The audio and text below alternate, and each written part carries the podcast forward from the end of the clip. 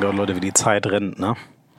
Das ist jetzt schon die letzte Ausgabe Hand aufs Harz fürs Kalenderjahr 2019. Fürs erste Jahr, in dem es Hand aufs Harz überhaupt gegeben hat. Aber ich sage euch, das ist nochmal ein richtiges Brett. Seht ihr allein schon an der Länge.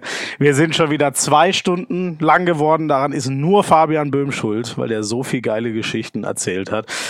Ich hoffe, das äh, versüßt euch die, die Zeit über Weihnachten. Ihr habt Zeit, das alles zu hören. Schön, dass ihr wieder dabei seid beim offiziellen Podcast der Liquimoli HBL. Mein Name ist Florian Schmidt-Sommerfeld oder kurz Schmieso, bin Handball- und Fußballkommentator bei Sky.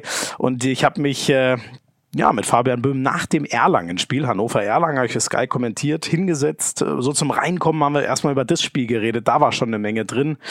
Dann über die Saison der Recken natürlich. Mann, sind die gut. Aktuell jetzt gerade, wo ich hier aufnehme, Tabellenzweiter. Wo kann das denn noch hinführen?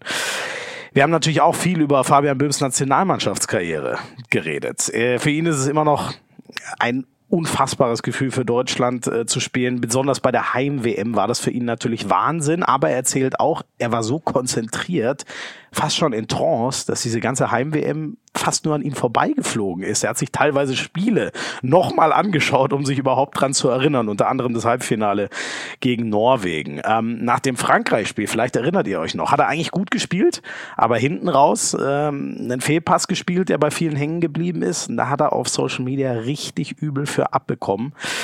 Ihr wisst, wie die Leute sind. Äh, Idioten, sorry, aber anders kann ich sie nicht nennen, ähm, die dann solche Nachrichten schreiben wie, ey, hör doch einfach auf und äh, du äh, tust dieser Mannschaft nicht gut und so. Und er konnte das erstaunlicherweise, obwohl es das erste Mal für ihn war, dass er solche Nachrichten gekriegt hat, echt locker hinnehmen. In Balingen 2013 bis 16 hat er da gespielt, da hatte er auch mal so eine Tiefphase. Da hat er sich echt Gedanken gemacht, geht es eigentlich noch weiter mit Handball? Ja, zum Glück es geht noch weiter. Und wie? Bis 2022 hat er in Hannover verlängert. Und auch da, das hat sich durch den ganzen Podcast gezogen. Er ist ein Mann klarer Worte. Er hat offen gesagt, irgendwo war es leicht, da zu verlängern, aber irgendwo auch ganz schwer, weil er echt spannende andere Angebote hatte. Wir schauen natürlich auch voraus auf die EM. EM. Und auch da hat er eine klare Meinung. Es kann nur um den Gruppensieg erstmal in der Vorrunde im Duell mit Spanien gehen. Alles andere ist nicht denkbar. Was es mit Tick, Trick und Track auf sich hat und wie er mit Christoph Teuerkauf mal beinahe ein Restaurant in Balingen zugrunde gerichtet hat. Das und vieles mehr hört ihr in Folge 22 von Hand aus Harz mit Fabian Böhm. Wir müssen gleich die äh, Missverständnisse zu Beginn dieser Sendung aus dem Weg räumen. Fabian Böhm ist heute bei uns und er hat mir schon verraten, er ist ein Unterstützer dieser Sendung, aber sie ist ihm einfach zu lang. Wie lang machen wir denn heute? Paul, wie ist das? Boah, das weiß ich noch nicht. Also ich bin gespannt. Also ich habe dir vorher gesagt, ich finde es immer relativ zäh, anderthalb, zwei Stunden was zu hören, aber man kann sich natürlich auch in vielen Themen, kann man schnell versinken. Von daher bin ich mal gespannt. Ich bin mal gespannt, wie kurz du dich heute fassen kannst, weil das liegt ja ausschließlich immer nur an unseren herausragenden Gästen. Ich komme ja immer kaum zu Wort, was auch gut so ist. Das ist eigentlich immer nur euer Ding, dass das so lange dauert. Nein, ähm, Spaß beiseite. Schön, dass du dir äh, Zeit nimmst. Ähm, wir werden natürlich heute äh, viel und lang über Hannover reden über die anstehende EM reden, es ist nicht mehr lang hin, äh, und natürlich auch über dich reden. Wir sitzen hier jetzt gerade, ähm, wo ich mit Kai Heffner, wer die Folge äh, auch gehört hat, äh, auch schon damals saß, mhm. äh, hoch oben in der TUI Arena, ähm, und ihr habt da gerade ein unfassbares Spiel abgeliefert gegen den HC Erlangen. Zur Halbzeit mit fünf hinten, am Ende das Ding noch gerockt in der zweiten Halbzeit. Die zweite Halbzeit mit 18 zu 9 gewonnen. Du musst eigentlich noch ganz schön Puls haben, oder? Boah, es war schon heftig, muss ich sagen. Also mit der ersten Halbzeit waren wir so natürlich überhaupt nicht zufrieden gewesen. Ähm, wir hatten uns das ganz anders vorgestellt, besonders auch zu Hause. Mhm. Ich finde, hat von Anfang an ein bisschen die Aggressivität gefehlt, aber ich fand es gut, dass Carlos wirklich in der Halbzeit sehr ruhig und sachlich geblieben ist, weil eigentlich die Idee und den Plan, den wir hatten für das Spiel, geklappt hat, bloß wir sie nicht richtig umgesetzt haben. Und in der zweiten Halbzeit haben wir einfach gesagt, wir versuchen das jetzt bloß mit mehr Aggressivität, mit mehr. Ach, echt, aber es gab keinen Anpfiff in der Pause. Ich muss sagen, ich war auch überrascht. Ähm, ja? Sonst ist Carlos eigentlich auch der Klassische, der dann mal ähm, sehr impulsiv reagiert ja. bei solchen Situationen, aber er ist sehr ruhig und sehr sachlich geblieben. Also ich muss, er hat uns dadurch, glaube ich, auch eine gewisse Sicherheit gegeben, weil wir alle gemerkt haben, dass wir nicht das abliefern, was wir eigentlich wollten. Mhm. Und ich glaube, das hat man auch gesehen. Ich glaube, wir waren nach fünf Minuten aus der Halbzeit wieder draußen gewesen. Wir wollten unbedingt weiterspielen und ja, haben am Ende zum Glück gewonnen. Ja, das ist mir auch direkt aufgefallen. Ihr seid wahnsinnig schnell verschwunden. Ihr wart aber so schnell wieder draußen, also als hätte es nur, keine Ahnung, fünf Worte gegeben und dann direkt wieder raus auf die Platte und jeder will es besser machen. So ja, so, so ungefähr war es auch gewesen. Also er hat eigentlich gesagt, dass genau das kam, was wir vorbereitet haben. Also es kam taktisch nichts Besonder Besonderes in dem Sinne, dass sie was Neues gemacht haben. Mhm. Und er hat einfach nur an unsere Bereitschaft, an den Kampf, an die Mentalität, die wir in der ersten Halbzeit einfach ein bisschen vermissen haben lassen, mhm. ähm, appelliert und hat gesagt, so Jungs, geht raus, macht euch warm und dann machen wir das und dann gewinnen wir das Spiel. Okay. Die Selbstsicherheit, das in der zweiten Halbzeit immer biegen zu können, folgt so aus dem bisher grandiosen Saisonverlauf aus noch keiner Niederlage in allen Spielen zu Hause oder wo nimmt man das her? Wahrscheinlich auch. Also es ist natürlich schon was Besonderes, muss ich sagen. Also wir sind jetzt nach 17 Spieltagen auf dem zweiten Platz, sind zu Hause ungeschlagen. Man, man merkt schon, dass wir eine wirklich Ruhe auch in solchen Situationen haben. Also ich glaube, wenn man zu Hause mit fünf Toren zurückliegt, besonders auch nach der ersten Halbzeit, da kann man schon echt unsicher sein mhm. eigentlich. Mhm. Aber ich hatte trotzdem nicht das Gefühl, dass die Mannschaft aufgibt. Das hat uns getroffen. Wir haben uns mhm. das, wie ich schon gesagt habe, anders vorgestellt, aber wir sind ruhig geblieben. Wir haben auch gesagt, wir müssen von Tor zu Tor uns rankämpfen und nicht sagen, ey, wir machen jetzt in fünf Minuten und dann gucken, wie es läuft, sondern ich glaube, in der 50. Minute waren es immer noch minus zwei. Und trotzdem hatte man eigentlich vom Gefühl her, ich glaube, in der 50. waren es noch Nee, in, in, der 50. Minute hast du per Camper da war, äh, da ziemlich genau den Führungstreffer gemacht. Okay, dann war es auf jeden Fall 45. und trotzdem war zweite Halbzeit von Anfang das ja, Gefühl, ja. von Anfang an hatte man das Gefühl, dass wir eigentlich Ey, wir sind am Drücker. Wir ja. sind am Drücker ja. von Anfang an und Erlang hatte in den ersten zehn Minuten eigentlich immer noch eine Antwort und hat es immer noch trotzdem mhm. geschafft, ein Tor zu machen und trotzdem, das war unser Moment und wir mhm. haben das dann auch wirklich voll bestraft, gut verteidigt, schwere Würfe erzwungen mit einem Wahnsinns Domenico Ebner in der mhm. zweiten Halbzeit, der richtig stark gespielt hat. Genauso viel Paraden wie Gegentore. Das gibt's Ah, stimmt, selten. ja, genau, neun Paraden neun und neun, neun Gegentore. Ja, stimmt. Krass. Ja. ja, der hat sich dann auch einen kleinen Rausch gespielt und das gibt so einer Mannschaft natürlich auch einen brutalen Push. Und ja. Ja, dann haben wir es wirklich mit einer gewissen Ruhe und Sicherheit, auch aufgrund unserer Position, aufgrund der letzten Monate runtergespielt, muss man fast sagen. Ja, ja. Und ähm, ja, vom Verlauf der zweiten Halbzeit verdient gewonnen. ja, muss man so sagen. Die war mit 18 zu 9 dann, glaube ich, extremst deutlich. Ähm, ist ja aber bei euch so ein wiederkehrendes Phänomen, ne? dass man vielleicht nicht vom Start weg super in ein Spiel reinstartet, aber, aber es hinten raus immer noch irgendwie umbiegt. Habt ihr das mal besprochen? Ja, also das ist natürlich immer so, das ist ein, das wünschen wir uns natürlich nicht so. Also wir gehen da schon sehr, sehr auch hart mit uns ins Gericht, weil wir das eigentlich nicht so wollen. Also wir wollen immer ab der ersten Sekunde da sein, bereit sein und trotzdem ist uns in den 17 Spielen jetzt häufig nicht gelungen, von Anfang an da zu sein, sind häufig in Rückstand geraten, ähm, sind trotzdem aber ruhig geblieben und das ist, finde ich, auch ein großer Schritt, den Hannover besonders auch dieses Jahr geschafft hat, dass wir die Spiele dann einfach nicht zu früh abgeschenkt haben, obwohl mhm. wir früh zurück waren und ähm, wenn man dann so ein Spiel mal gedreht hat, gibt das natürlich fürs nächste Mal, wenn man zurückliegt, eine mhm. gewisse Sicherheit und auch so dieses System, was wir in Hannover spielen, das taktische Konzept, was uns Carlos vorgibt, gibt, glaube ich, der gesamten Mannschaft einfach eine gewisse Sicherheit, wo man auch weiß, es läuft mal nicht gut, wir halten daran aber fest, das gibt uns Sicherheit und so kommen wir wieder zurück ins Spiel. Mhm, mh. Okay. Habt ihr das auch so ein bisschen, also dieses Ruhe bewahren, so würde ich es jetzt mal umschreiben, ein bisschen gelernt in den, ihr hattet unter Carlos Ortega eigentlich immer turbulente Jahre. Entweder mega gut oder letztes Jahr dann schlangenlinienmäßig äh, oder achterbahnmäßig mal wieder nach unten. Lernt man das da irgendwie so ein bisschen mehr Gelassenheit?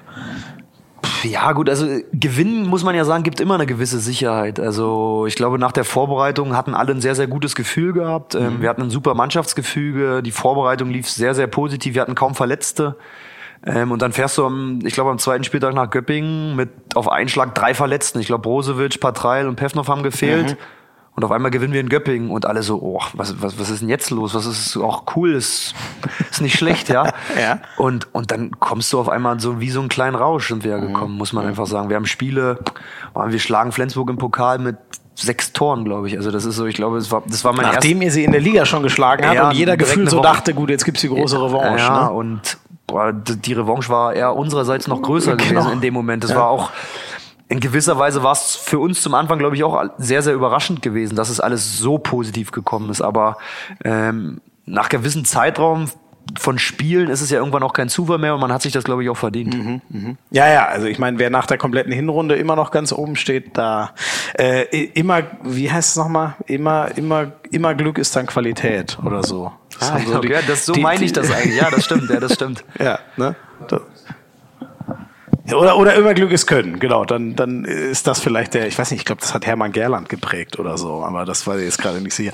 Ähm, seid ihr vielleicht so das beste Beispiel dafür, dass die Liquimodi HBL dieses Jahr mal wieder so ein bisschen durchgedreht ist, verrückt ist, jeder jeden schlagen kann? Irgendwie, ich finde, bei euch manifestiert sich das Gefühl am stärksten dieser Reiz. Ja, also das ist schon Wahnsinn, muss man sagen. Also man sieht es, glaube ich, jetzt allein an den Spielen. Also Friesenheim steht unten mit sechs Punkten, ähm, vermeintlich von, vom Tableau ja echt abgeschlagen mhm. und die mhm. schlagen heute Flensburg. Mhm. Mhm. Also das ist schon, ich glaube, das sagt alles über die, die Liga aus. Ja. Ähm, man, wenn man sich die Ergebnisse anguckt, auf einmal verlieren die Rhein-Neckar-Löwen in Lemgo.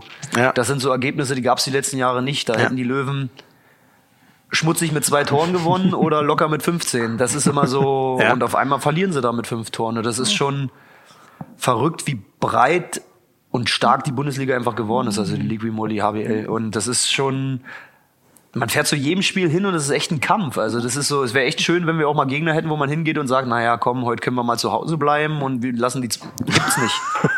Das gibt's einfach gar nicht, muss man sagen. Und das ist auch, sieht man ja auch bei den Ergebnissen vom THW. Es gibt viele knappe Ergebnisse, die marschiert sind, lange Zeit und sind am Ende aber, haben trotzdem schon sechs Miese und das ist schon beeindruckend, wie stark die Liga ist. Ja. Magst du noch einmal äh, so? Genau, ein bisschen näher hin. Ähm, und hast du eine, ich meine, du verfolgst sie, oder du spielst jetzt schon ewig in der Liga, du verfolgst sie vermutlich noch länger. Hast du irgendeine Erklärung, warum das dieses Jahr, letztes Jahr gab es die zwei Großen mit Flensburg und Kiel, die unfassbar wurde wegmarschiert sind. Du hast schon gesagt, die Löwen hatten ihre Wahnsinnsära, wo sie zwei Meisterschaften ja. gewinnen. Warum ist das jetzt äh, gefühlt, setzt sich der Trend so hin, dass das jetzt alles nicht, nicht ansatzweise berechenbar ist? Ich glaube, dass es schon einfach die Budgets der Mannschaften einfach angehoben wurde. Dadurch ist einfach die Qualitäten der Mannschaft einfach, also mhm. wenn man sich alleine heute den HCR lang anguckt, ich glaube, die haben 14 bis 16 starke Spieler mhm. und die sind momentan eine Mannschaft von 9 bis 12. Mhm. Und das ist schon beeindruckend. Also ich finde, die kommen hier nach Hannover und können uns schlagen. Ja. Und daran sieht man, glaube ich, dass viele Mannschaften einfach in der Breite sehr, sehr stark mhm. aufgestellt sind und einfach in jedem Spiel da sind. Ähm, man schafft es fast immer nach 15 bis 20 Minuten zu wechseln. Man hat Alternativen. Und das ist ja in so einer langen Saison, wie wir sie einfach haben, super wichtig, dass du einen breiten Kader hast. Und das war häufig der Nachteil der kleinen Mannschaften. Mhm. Weil mhm man hat eine starke Sieben, man spielt 40, 45 Minuten mit und bricht auf einmal am Ende ein. Ja, Mensch, da redet keiner und dann sagt auf jeden jeder, ah oh ja, der THW war ja sowieso, oder die Rhein-Neckar-Löwen, oder es war halt normal. Ja, ja. Und die Mannschaften werden aber in der Breite vom Kader ja einfach stärker. Mhm. Und ähm, die Körperlichkeit der Spieler wird stärker und dadurch, glaube ich, wird die Dichte einfach immer, immer enger. Mhm. Ist es sowas, worüber du äh, viel, viel nachdenkst, wie sich so, also kommt man da im Tagesgeschäft überhaupt dazu? Ich meine, ihr müsst ja auch, äh, kaum ist das Spiel zu Ende, musst schon wirklich dich um deinen Körper kümmern, musst dich taktisch äh, aufs nächste vorbereiten und so. Hast du da mal Zeit, über so Entwicklungen nachzudenken? Ja, also schon. Also ich würde es ja sagen, eher oberflächlich aufgrund des engen Zeitplans, aber man beobachtet es ja schon. Also besonders dieses Jahr, wie du es schon gesagt hast, ist es ja extrem. Also ich muss auch sagen, ich finde es beeindruckend, was da für junge Leute hochkommen mit 18, 19, 20, wie die körperlich aussehen, was die schon für mhm. handballerische Fähigkeiten haben. Also so sah ich mit 18 nicht aus. das bin ich, bin ich ehrlich. Ich wie, wie war das bei dir?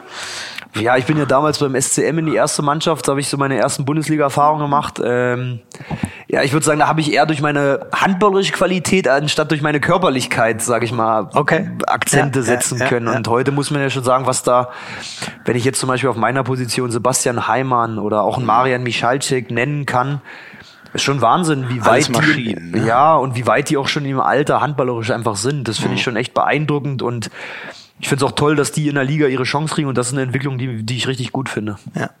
Wenn wir nochmal auf, äh, auf euch zu, äh, zurückkommen, äh, Hannover, die Recken, ähm, was ist dieses, du hast vorhin schon mal angerissen, Siege geben Selbstsicherheit und so. Äh, ihr habt einen Morten Olsen, der unfassbar aufdreht. Ähm, von dir weiß man eigentlich immer, was man kriegt. Ihr habt einen jungen Kerl mit Martinovic im rechten Rückraum, der äh, brutal auch schon spielen kann, den könnte man ja genauso in diese Reihe, glaube ich, einordnen wie Heimann und Co. Ähm, was würdest du sonst noch so äh, ergänzen? Warum, warum dieses Jahr so gut im Flow? Ja, also ich, ich, ich muss sagen, ich habe echt das Gefühl, dass wir es momentan schaffen, unabhängig davon, dass wir absolute Führungsspieler haben in dieser Mannschaft, ähm, dass unsere Ergänzungsspieler ist das falsche Wort. Ich sag mal, ähm, Rollenspieler mhm. einfach funktionieren und jeder seine Rolle einfach annimmt. Ähm, mhm. Es ist ja auch immer schwer in der Mannschaft, ähm, vom Trainer auch jedem gerecht zu werden. Jeder Spieler möchte am liebsten immer 60 Minuten spielen, egal ob er stehen K.O. ist und nur noch Fehler macht. Man möchte immer auf der Platte stehen. Okay. Und trotzdem gibt's muss nie den Moment, wo man sagt, puh, heute ist das nichts, ich gehe. Ja, das gibt's schon, aber irgendwie ist man ja dann trotzdem, also gut, ich bin jetzt älter. Da ist das jetzt schon mal anders, aber vor fünf Jahren habe ich da auch anders gedacht, ja, muss ich ehrlich ja. sein. Da wollte ich, egal wie es läuft, ich wollte spielen. Immer, jede Sekunde, jede Blöd. Minute. Null von sieben, aber fucking weiter. Ist hart, aber man muss es ja trotzdem dann dosiert. Es geht ja nicht darum, was man, aber um jetzt auf das Thema zurückzukommen, es ja. war einfach so, wenn ich zum Beispiel nenne, Malte Donker, der heute wenig, gar nicht im Kader war. Ich glaube, der hat die ersten zwölf Spiele auf der kurzen Seite, das ist ein 22-jähriger Bursche, der gefühlt noch nie Bundesliga gespielt hat. Immer verteidigt, super genau, verteidigt. Halber, der die Abwehr Der steht, macht. dann gibt's einen Vincent Bücher, dann gibt's einen Joshua Thiele, der eine Wahnsinnsrolle bei uns schon in der Verteidigung einfach hat und die einfach auch ausfüllt ähm, und trotzdem das akzeptiert, wenn es mal ein Spiel gibt wie heute, ey, ich krieg heute mal nur fünf Minuten mhm. und und das macht diese Mannschaft momentan, glaube ich, auch gerade aus. Mhm. Ähm, jeder weiß um seine Rolle, jeder weiß um seine Funktion und jeder ist im gewissermaßen damit zufrieden. Ich sage nicht, dass man mhm. nicht mehr spielen möchte, mhm. aber man akzeptiert das und das ist, glaube ich, auch ein Erfolgsrezept. Du hast als Kapitän natürlich schon, schätze ich mal, irgendwie so eine, eine Sonderrolle. Wo, wo würdest du dich da einsortieren? Was erwartet man in Hannover von dir? Ja, ist, ist immer schwer, sowas über sich selbst zu sagen, finde ich. Aber unabhängig davon erwartet man von mir natürlich erstmal eine sportliche Qualität, unabhängig mhm. von der Kapitänsrolle an sich. Ähm, Habe ich, glaube ich, auch die letzten Jahre, ist jetzt mein viertes Jahr hier in Hannover. Ähm, ich bringe immer sehr, sehr viel Mentalität in eine Mannschaft rein. Ich versuche immer viel über Kampf, Emotion und Leidenschaft. Ähm, auch so wie ich Handball spiele, einfach brauche ich das für mein Spiel. Ähm, ich bin keiner, der mal Spirenzchen links und mach mal einen schönen Pass da. Nee, bei mir gibt's Vollgas und das reißt, glaube ich, einfach noch eine Mannschaft mit. Und deswegen hat sich, glaube ich, die Mannschaft nach dem Weggang von Kai, der letztes Jahr Kapitän war, die letzten zwei mhm. Jahre, mhm. ähm, einfach auch für mich entschieden, glaube ich, weil ich ein Typ bin, der im Training und im Spiel einfach immer 100 Prozent gibt ähm, und trotzdem sehr, sehr positiven Umgang mit den Spielern habe. Und ich glaube, immer ein offenes Ohr für jeden habe. Und ich möchte einfach für die jungen Spieler da sein. Ich möchte aber auch in den wichtigen sportlichen Momenten Verantwortung übernehmen. Und so würde ich meine Rolle interpretieren, ja, aber es ist relativ na, schwer. Naja, aber da hast du uns, finde ich, schon sehr guten Einblick gegeben. Ähm, ich glaube, das Sportliche, da hat jemand, äh, werden wir auch noch vertiefen, aber da hat jeder auch schon spätestens seit der EM, äh, WM, würde ich mal behaupten, ein ziemlich klares Bild von dir. So dieses Persönliche, äh, kannst du das ein bisschen äh, erklären? Kommen dann wirklich, äh, also ist das so wirklich wie, wie, platt, wie man sich's vorstellt, dass die Jungen kommen und sagen, Mensch, Böbi, erklär doch mal, wie ist das denn? Wie ja, also das, das ist denn? schon häufig der Fall. Also das ist so, natürlich gehe ich auch häufig in Situationen auf die Jungen zu, mhm. wenn man einfach merkt, ähm, ich sag mal so, man hat eine offene Kommunikation in der Mannschaft, trotzdem halten sich junge Spieler ja tendenziell trotzdem ein bisschen zurück, weil sie durch den Respekt etc. Sie wollen nichts Dummes fragen, hat man ja trotzdem so das Gefühl, dass man da mal auf die eingehen möchte. Und ich suche auch oft das Gespräch mit dem, wenn ich das Gefühl habe, sie fühlen sich unsicher in Situationen und versuche ihnen dann einfach dann ein Feedback zu geben.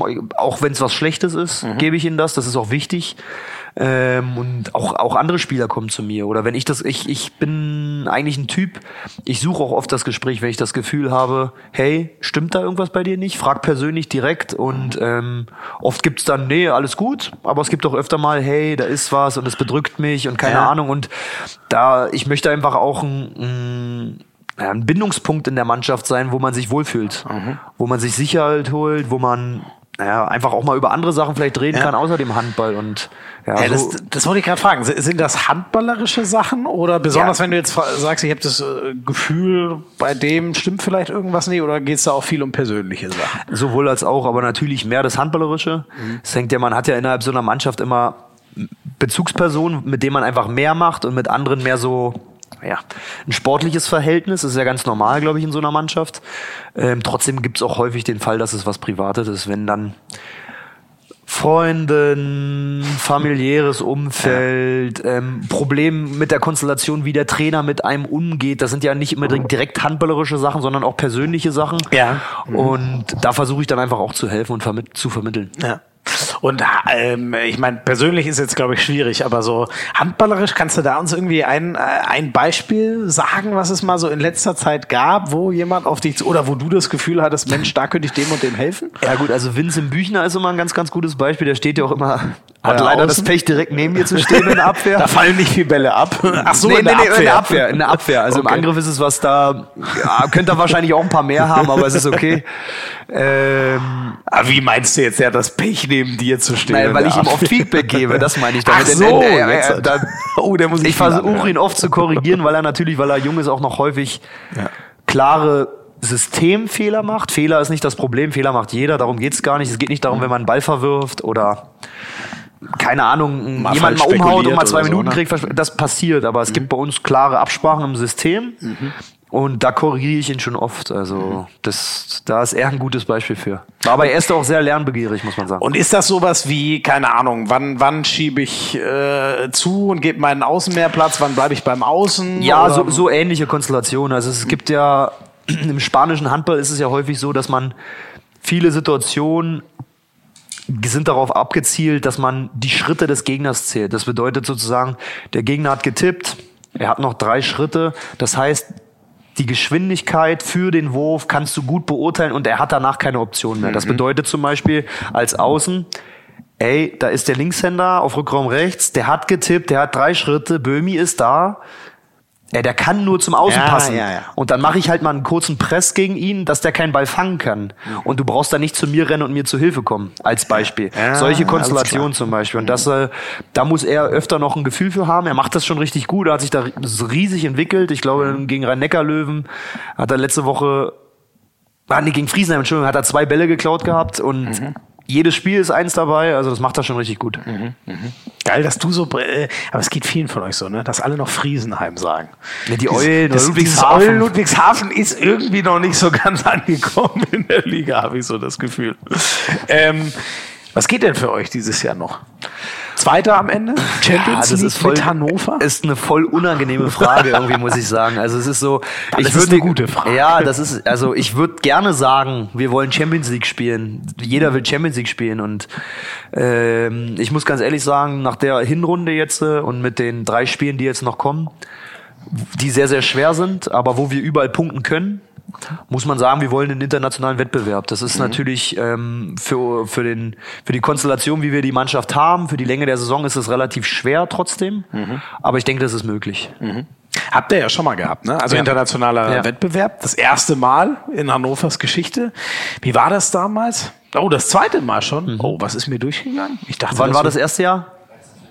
13, 14. Ah Mensch, siehst ja gut, dass wir Markus Ernst hier sitzen haben. Das wandelnde Hannoveraner Geschichtslexikon. genau. Okay, Mensch, wie, wie konnte mir, okay. Ähm, aber bei, beim zweiten Mal auf jeden Fall warst du dann äh, dabei. Das heißt ja, glaube ich, auch was so in, in der Entwicklung eines Clubs. Wir sind jetzt ein internationaler Club. Wir reisen durch die das europäische Handballwelt. Ne? Das ist schon was richtig Cooles. Also ich muss, für mich war es das erste internationale Spiel. Mhm. Also auf Vereinsebene und ich war mega nervös. Ich kannte das gar nicht, war 29 und war mal wieder richtig nervös vor dem Spiel. Es war. Echt, ist das so anders als ein HBL-Spiel? Naja, weil es ja für mich wieder mal was ganz, ganz Neues war. Also ja. es ist so, gut, beim Länderspiel bin ich immer so positiv nervös. Ich freue mich immer mhm. mega. Mhm. Aber so auch auf Vereinsebene nochmal so ein ERF-Spiel, ah, es war schon was Besonderes. Wir haben in Lissabon gespielt, ähm, die Qualifikationsrunde für die ähm, Gruppenphase ja, du kommst dann da hin, bist direkt an dem Stadion von Lissabon, so ein riesen Trainingszentrum, super Bedingungen und du denkst so, wow, cool, wo Wieso spiele ich nicht hier? Ja, und es war ein mega Gefühl und es war dann auch schon das Rückspiel. Wir haben das Hinspiel, ich glaube, mit fünf oder sechs gewonnen gehabt. Und mhm. dann ging es darum, wir wussten, wenn alles normal läuft, gewinnen wir auch das Rückspiel. Aber es war wieder ein Run-and-Gun-Spiel. Es waren so viele Tore, glaube ich, in beiden, weil alle nur Tore gemacht haben. Mhm, und mhm, mhm. ja, es war trotzdem unbeschreiblich und war eine Riesenerfahrung letztes Jahr. Wir sind ja auch im Viertelfinale leider gegen Berlin ausgeschieden, aber war trotzdem, glaube ich, toll für die Vereinsgeschichte. Und man hört bei dir schon raus, das ist ein großes Ziel, da nochmal zu spielen. Ja, ne? Das, das motiviert also- dich echt so, wie sich das anhört. Ja, also ich muss auch sagen, einfach, das ist so. Also ich muss sagen, glaube die Mannschaften würden teilweise sich schwer tun in der HBL. Ähm, wir haben gegen Mannschaften in der Gruppenphase gespielt. Ähm, pff, ja, ich weiß nicht, ob die die Klasse halten würden. Trotzdem ist es was ganz Besonderes. Du spielst auf einmal in Kroatien, in Nexe, in einem Ort. Ähm, boah, wie kann ich das beschreiben? Ja, das ist, da ist nix. Da kann ich eigentlich nicht beschreiben. Also das, da, gab- da gab es einfach nichts. Passt ja zum Namen. Ja. Nexe, nix. Passt. Und du bist da an einem Ort, wir sind da vom Flughafen fünf Stunden in die Walachei gefahren. Es war einfach im Nirgendwo. Und dann kommst du in die Halle, auf einmal sitzen da 2000 und spucken dich gefühlt an. Ja, und das ist einfach eine krass. coole Mentalität, auch als, als Gegner, wenn du sowas, diese Stimmung, diese Atmosphäre, das so mitzukriegen. Du wirst bei jedem Ballkontakt ausgepfiffen. Das ist einfach schon cool. Das ist ein super Spaß. Satz. Das Ja. Die spucken dich gefühlt an und das ist einfach eine coole Mentalität. Das Ja, ist für, so sehr ein, schön für so ein. Handballspiel ist das was Besonderes. Das hat man so, das, also die Atmosphären in der Bundesliga sind ja auch schon der Wahnsinn. Die Hallen sind fast immer ausverkauft. Das sind mega Stimmung und toll. Aber es ist eine, diese Länder, wir haben auch in Mazedonien und Kroatien gespielt, das ist eine andere Mentalität. Ja. Das ist eine ganz anderer Schlag von Mensch einfach. Und die sind da, da steckt so viel Herzblut bei denen drinne, wenn die zu solchen Vereinen gehen. Und das merkst du als Spieler, obwohl da nur 2000 sitzen. Mhm. Das ist schon Wahnsinn gewesen. Es hat riesig Spaß gemacht und ich würde das gerne nochmal erleben. Ja. Ist ja auch, wie du sagst, wenn da sonst nichts ist, ne, dann Ja. erhöht sich die Bedeutung eines solchen Events Absolut, ja auch nochmal absolut. deutlich. Ja, so auf jeden Fall, ja, das stimmt.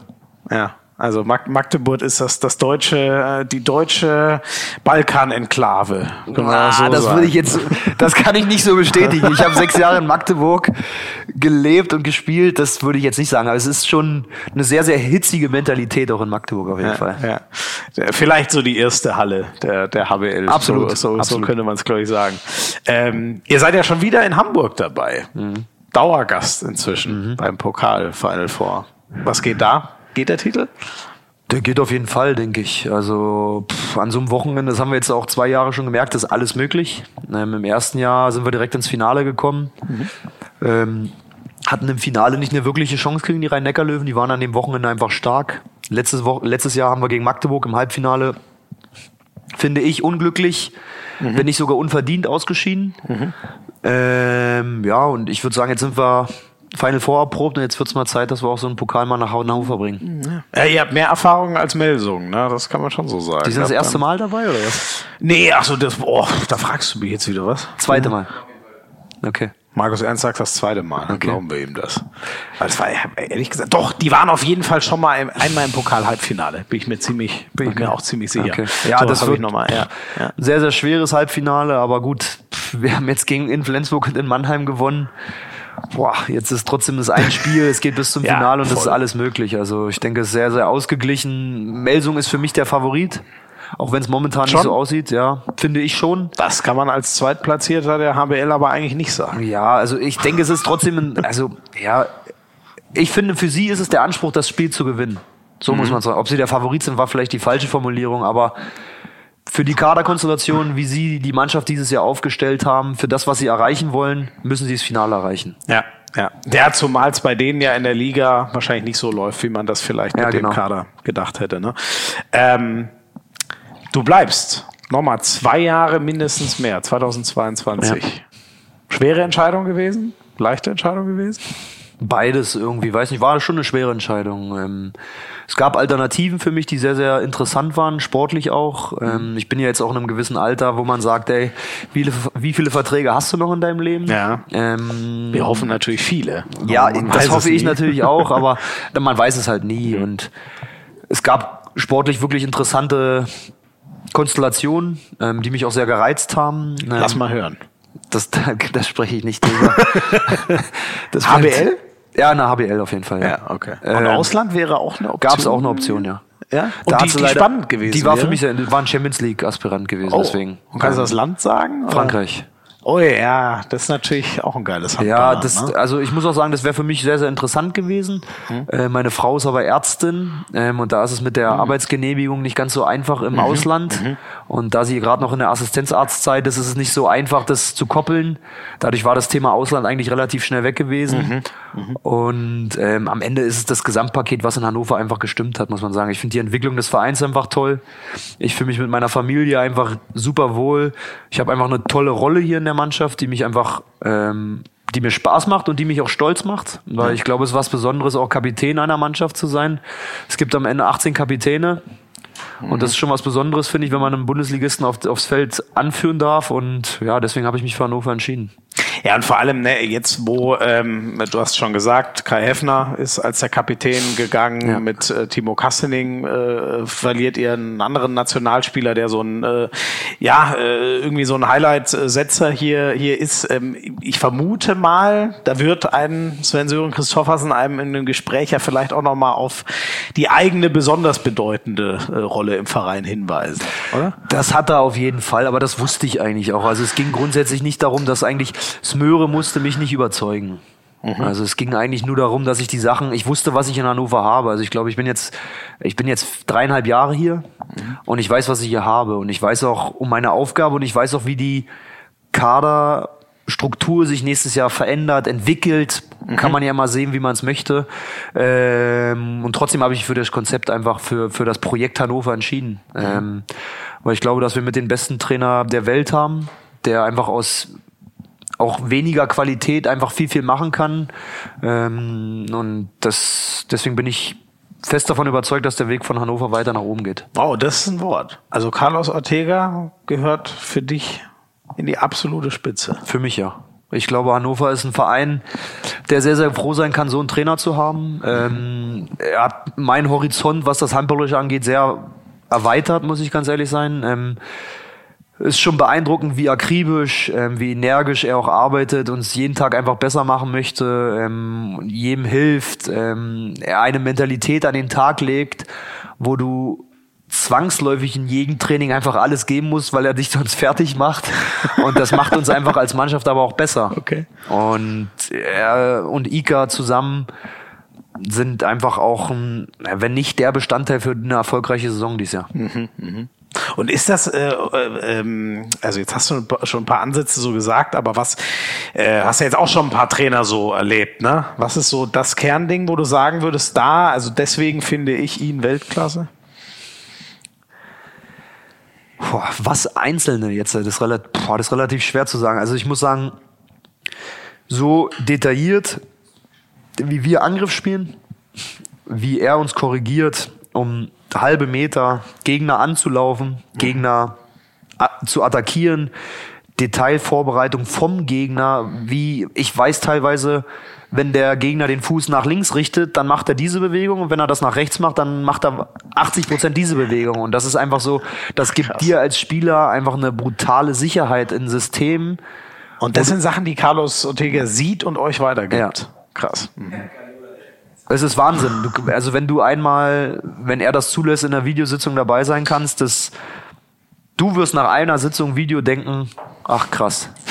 Kann ich dir jetzt schon sagen. Das mhm. ist, ist beeindruckend. Es ist einfach, wie detailliert er uns vorbereitet auf Gegner, dass das natürlich dann immer, am Ende muss das Spiel gespielt werden und wir müssen es auch gut umsetzen und das muss, das heißt nicht, dass es immer funktioniert. Mhm. Das ist, hat auch oft genug nicht funktioniert. So ist halt auch Sport. Ja. Aber ich bin von seiner Philosophie sehr überzeugt und finde, dass er ein sehr, sehr guter Trainer ist. Spannend, ey. Der ist ja auch, äh, der war ja auch als Spieler schon irre erfolgreich. War Siebenmal Champions League. Ja, ne, der war in dieser Barcelona-Glanzzeit dabei. Wie war ja. das vor so einem das erste Mal zu stehen? Da weiß der siebenmal, du liebe Güte, die, die Champions League. Ich konnte es erst gar nicht glauben. Also es war für mich die brutale Autorität, wo ich ihn gesehen habe. Er ist auch ein sehr, sehr autoritärer Typ. Ich würde mal sagen, das ist eine kommunikative Autorität. Mhm. Das beschreibt es, glaube ich, ganz gut. Also okay. er ist schon, er lässt absolut Spielraum, er gibt uns auch freie Hand, aber er sagt auch so, und jetzt gehen wir nicht weiter, jetzt machen wir so, wie ich das sage. Mhm. Und das ist eine gute Mischung und ja, er ist wirklich ein, wenn er was sagt in der Mannschaft, dann wird das auch gemacht und das ist einfach, hat er sich auch verdient aufgrund dessen, dass er so ein erfolgreicher Spieler war, auch, aber einzig und allein jetzt auch, weil er so ein guter Trainer ist. Mhm. Jetzt wissen wir auf jeden Fall, also es hatte auch mit ihm viel zu tun, dass du geblieben bist. Das ist jetzt schon klar geworden. Du hast schon gesagt, ähm, du weißt, was mit dem Kader so passiert in nächster Zeit. Es fragen sich ja alle, wer wird denn eigentlich Morten Olsens Nachfolger? Dann kannst du es uns jetzt ja verraten. Da gibt es Alternativen und Optionen, ähm, aber ich glaube, dafür sind die Gespräche noch nicht so weit und da steht wirklich noch nichts fest. Also es gibt da Namen, die im Raum sind, ähm, aber da kann ich wirklich noch nicht sagen. Ich bin da involviert in dem Moment, dass ich weiß, was für ein Profil wir suchen. Mhm. Aber es ist momentan einfach so, dass es noch nichts zu 100% passendes gibt. Genau, aber das würde mich auch eher, also das war jetzt eher Spaß, aber was mich interessieren würde, aber da bist du schon im Gespräch mit den, mit den naja, Chefs? was heißt also im Gespräch, es ist immer in gewisser Weise so, im Gespräch ist ein bisschen zu viel gesagt. Es ist glaube ich schon so, dass es aber ab und zu mal schon so Feedback geholt wird. Das ist, glaube ich, eine mhm. bessere Formulierung. Mhm. Also, dass man schon über Sachen spricht, aber es ist nicht so, dass ich sage, ey, was haltet ihr von dem? Nee, das finde ich doof. Nee. Sondern es ist einfach so, ja. Was hältst du von der Konstellation? Was denkst du darüber? Denkst du, das passt? Und, und solche, solche Gespräche sind das eher so. Ich glaube, mhm. das ist immer so auch wichtig, dass man jemanden aus der Mannschaft einfach auch hat, weil ich kann am Ende die Mannschaft auch sehr, sehr gut beurteilen, weil ich einfach in der Mannschaft drin bin. Und trotzdem bin ich ja in einem sehr, sehr engen Kontakt mit dem Trainer. Mhm. Und mhm. da kann ich ja häufig auch beurteilen, tut das gut, tut das nicht gut, weil eine intakte Mannschaft ist das Wichtigste für Erfolg. Mhm. Bist du eigentlich so, das sagt man ja oft so gerne, die, die rechte Hand vom Trainer, wobei das ja häufig eher so der Mittelmann ist, weil der die Ideen umsetzen muss. Aber bist du das irgendwie auch ein Stück weit? Ja, bin ich wahrscheinlich schon sportlich. Ähm, ist da natürlich Morten bei uns schon deutlich mehr in der Verantwortung. Trotzdem ist es so, dass ich ähm, schon viele Sachen mit Carlos bespreche, was Trainingsbelastung, Trainingssteuerung, ähm, Einzelgespräche. Ich gehe auch häufiger mal zu ihm und sage, hey, sprich mal mit dem. Ich habe gerade das Gefühl, das wird dem gut tun, wenn du dem mal ein gewisses mhm. Feedback einfach gibst. Mhm. Und das ist so eine rechte Hand, beschreibt ja immer meistens denjenigen, der auf dem Feld die Fäden zieht und das ist ganz klar bei uns Morten. Genau. Dass ich trotzdem sportliche Verantwortung übernehme, ohne Frage. Ähm, aber ich würde das eher so. Die zwischenmenschlich rechte Hand. Ja, so, so ungefähr, klingt's. ja. Das, ja. das beschreibt, glaube ich, wahrscheinlich ja. meine Rolle in dem Moment besser. Ja. Ähm, bei ihm ist ja ganz interessant, ähm, ähm, also äh, grundsätzlich ist es, glaube ich, immer mal am Englischen aufgehangen, wenn er euch in Auszeiten anspricht. ich glaube, für dich ist es wahrscheinlich sogar schwer, immer alles zu verstehen. Ja, oder? muss ich ehrlich zugeben. Ich komme, also manchmal sicher auch wegen meiner begrenzten ähm, äh, handballerischen Verständnis, komme ich nicht immer mit, aber dann auch. Wegen dem Englischen. Ge geht euch das auch so? Das nee. also ich muss sagen, der erste Monat war schwer. Ja. Da hat er wild gestikuliert und keiner wusste, was wir machen sollten. ähm, und das hat sich dann aber schnell gelegt, weil es klingt blöd, er spricht eigentlich gutes Englisch. Mhm. Er spricht es halt einfach mit einem Akzent drin. Ja. Naja, gutes Deutsch kann man nicht sagen, Markus, das kann ich jetzt nicht sagen. ähm, er spricht Deutsch, aber für uns ist gar kein Problem. Ähm, ich glaube, ja. zum Anfang ist es einfach schwer, weil wirklich Spanglisch beschreibt es ganz gut. Er hat schon mhm. extrem, er mixt dann häufig auch spanische Wörter mit dem Englischen. Da musste manchmal Christian Ugalde nochmal nachfragen, was hat er denn jetzt gesagt? aber, aber grundsätzlich äh, ist das handballerisch und taktisch überhaupt gar kein Problem. Okay, versteht ihr. Ja.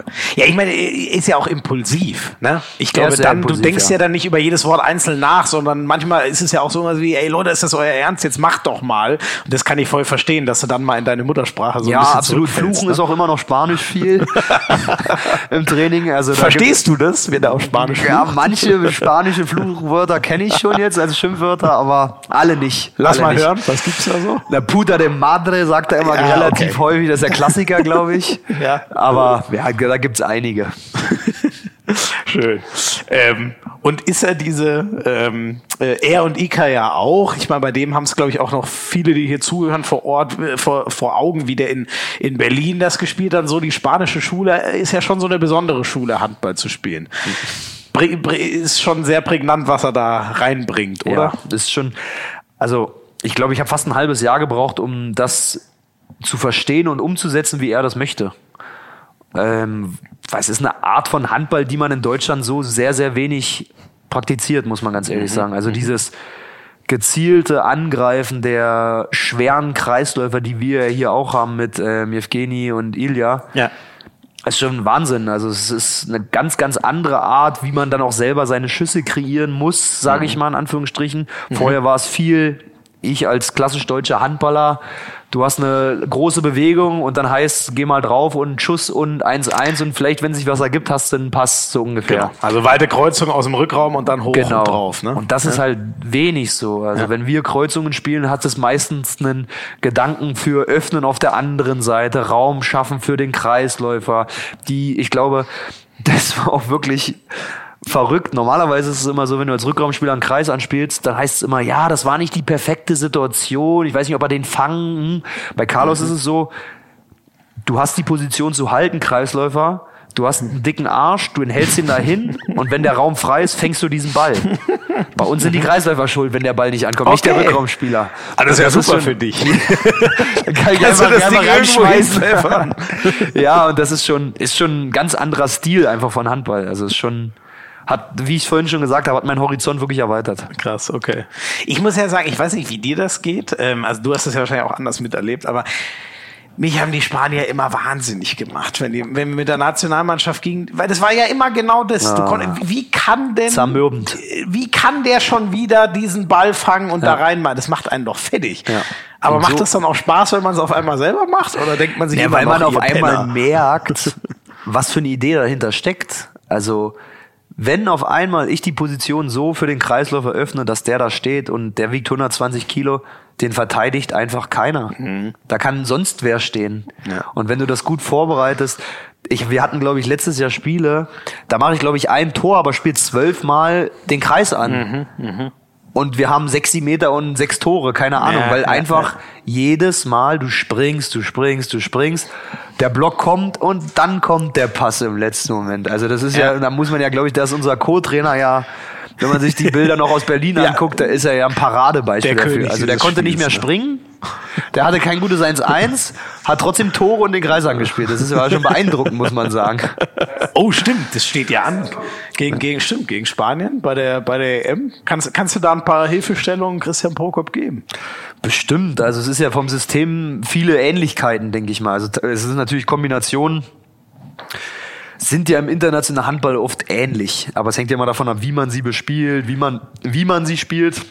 Aber ich denke trotzdem schon, dass man einzelne Kniffe, die wir auch in Hannover haben, bestimmt auch auf die Nationalmannschaft ummünzen kann.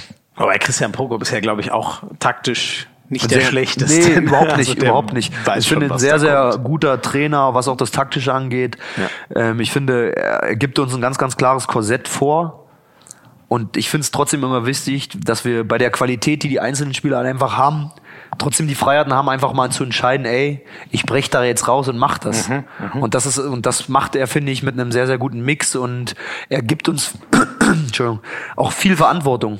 Mhm. Der sagt, Christian sagt immer gerne, viel Verantwortung für den Ball. Jeder, der den Ball mhm. hat, hat Verantwortung. Mhm. Und wenn du dich entscheidest dazu, ich mache jetzt eine Aktion und will ein Tor machen, dann mach's voll und übernehm die Verantwortung für den Ball und für die Mannschaft. Und mhm. das ist so, das beschreibt, glaube ich, auch unsere Taktik da ganz gut. Ja.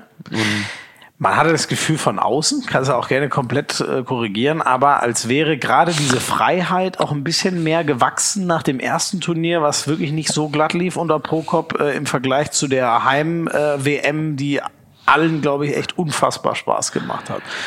Ist für mich schwer zu beurteilen. Ich habe es ja auch nur als Außenstehender betrachtet. Ähm, ich glaube, die EM wurde am Ende auch deutlich schlechter gemacht, als sie eigentlich war. Wenn man am Ende ein Spiel gewinnt, ist man im Halbfinale.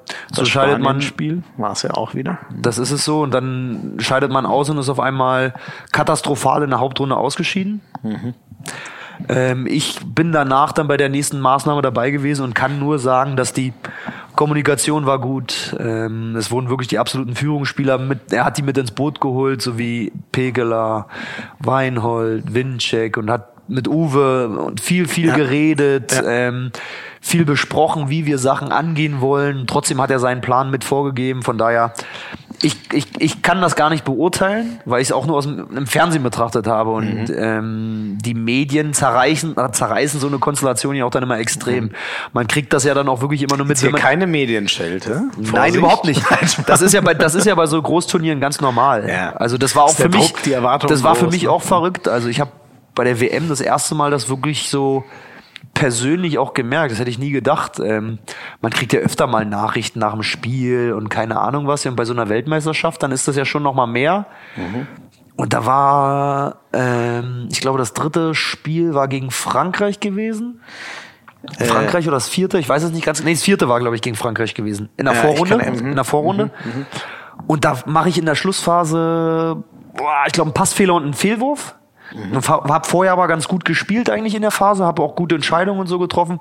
Und am nächsten Tag, boah, Alter, da habe ich, glaube ich, 15 Nachrichten gekommen, bitte tritt aus der Nationalmannschaft zurück, ähm, geh bitte zum ey. Trainer. Und dann in dem Moment, da denkt man da schon auf einmal so, nicht, dass man das macht, aber da merkt man auf einmal die Reichweite, was das so bedeutet, weil man unterschätzt das dann doch total. Und ich glaube, Ja, stimmt, du hast diesen einen Ball, glaube ich, nach außen Zu Uwe, genau. äh, weggeworfen. Genau. In Anführungszeichen, Genau. ne? Ja. Genau. mhm, mhm. Echt, und da kriegt man so hart, also Nachrichten im Sinne von irgendwie auf, auf äh, über Social Media gespielt? Ja, oder ja, genau, wirklich, äh, genau, ja, Social Media. ja. Also das war, hat mich irgendwie auch nicht so, also es hat mich nicht getroffen. Ich habe bloß mich gewundert, dass Leute sich wirklich so persönlich auf Leute dann einschießen. Fand, fand ich verrückt, muss ich ehrlich sagen. Also es hat mich nicht belastet, muss ich ganz ehrlich sagen. Also ich, Ist so. Weil Ja. das ist ja schon, also ja, und ich man muss ja sagen, ich war ja zu der damaligen Zeit, auch wenn ich Nationalspieler war, innerhalb der Mannschaft, war ich ja noch ein kleines Lichtchen. Ich hatte ja eine klassische Rollenaufgabe während der WM, die sich ja peu à peu immer mehr gesteigert hat. Und ähm, da war, war ich auf einmal überrascht gewesen, dass es sowas auf einmal gibt mit bitte hör auf, bleib doch am besten im Hotel. Und da habe ich gedacht, Mensch, was ist denn los? Ist das so schlimm gewesen? Und sowas ja? konntest du komplett, ja, gut, also du weißt ja, dass das Schwachsinn ist, so schlimm ist es natürlich nie. Ja. Aber kann, konntest du das einfach so abschütteln? Vor allem, wenn es das erste Mal ist. ist ja Also krass. ich muss ganz ehrlich sagen, ähm, mich hat's irgendwie wirklich nicht belastet. Also ich habe es mir durchgelesen alles und ähm, man hat auch drüber nachgedacht. Ich kann jetzt nicht sagen, dass ich gesagt habe, ist mir scheißegal, aber ähm, es hat mich nicht bedrückt. Weil du wusstest, dass es Sch- Schwachsinn ist. ich fand's oder? Quatsch. Klar waren es, Ja. die Aktionen waren jetzt nicht optimal und das Ja. lief nicht. Trotzdem war ich grundsätzlich nach den Spielen auch in dem, ich war mit mir eigentlich zufrieden gewesen, wie ich Mhm. meine Aufgabe, wie ich meine Rolle erfüllt habe. Und deswegen hatte ich eigentlich nicht das Gefühl, dass das, dass das, dass ich das für voll nehmen kann, Ja, muss ich ganz ehrlich sein. Und trotzdem hat's ist mich, genau trotzdem hat's mich Punkt, überrascht. das alles voll nimmst. dann. Ja, und trotzdem hat's mich mega überrascht, muss ich Mhm. ganz ehrlich sein, dass es so, so ein Feedback einfach auch gibt. Weißt du, so ins Extreme. Man kann, man kann sagen, du hast schlecht gespielt. Man kann sagen, du, ey, das war nicht dein Tag, ey, mach mal, spiel mal lieber weiter. Okay, gehe ich auch Ja, noch alles ja, mit, aber mit tritt bitte zurück, lass uns, und dann fand ich schon so, okay, krass, aber ich muss sagen, ich war echt, im Nachhinein war ich selbst überrascht, dass ich so cool genommen habe. Hätte ich selber nicht Ja, gedacht. ja, hätte ich jetzt auch nicht. Vor allem, wenn du sagst, es war dein erstes Mal, dass du so. Äh, Ja, ja, genau. So, war ich, ich war äh, selbst überrascht. Aber ich, ich muss ganz ehrlich sagen, ich habe auch bei der WM das. Also ich war noch nie so wahnsinnig im Tunnel während, wie während dieser zwei Wochen. Ja. Also ich habe, glaube ich, manche an Tagen vergessen, meine Frau anzurufen, weil ich mich so auf. Ach, was. Ich war, ich war so fokussiert. Ich war wirklich, ich hab, ich war. Ich kann mich teilweise an Sachen, die während der WM passiert sind, gar nicht erinnern, weil ich mich so konzentriert habe. Es war verrückt. Krass. Das ist wirklich verrückt. Also du bist ja wirklich wie in Trance durchgeflogen, kann man das Naja, so sagen? also schon oder? mit guter Laune. Ich bin gute Laune-Typ. Ich, hab immer, ich bin eigentlich bin ich immer gut drauf und alles. Das So haben wir was, ja, genau, das hat man im Fernsehen auch gesehen zum Beispiel. Und ich ne, bin auch von außen zu sehen. Aber ich war echt so konzentriert. Das war Wahnsinn. Also ich war echt. Ich zum Beispiel, ich musste mir das Norwegen-Halbfinale nochmal angucken. weil du gar nicht wusstest, wie das so passiert ist. Wie das Spiel so gelaufen Endeffekt, ist, weil ich mich ja. an wenig Situationen einfach so erinnern konnte. Das war verrückt. Krass, okay. Ja. Und dann, was war der Eindruck, sich von außen nochmal anzugucken und es neu zu erleben? Dass es echt knapp war. Dass es schade war. Also, dass Norwegen stark war. Dass wir, ich finde, dass die ah, Schiedsrichter natürlich unsere Linie leider nicht so durchgelassen haben, wie es die Spiele davor auch einfach war. Sehr aggressiv, sehr hart. Wurde hart viel bestraft. Ja. Das hat uns ein bisschen das Genick gebrochen, finde ich. Aber trotzdem war das Spiel sehr, sehr lange eng.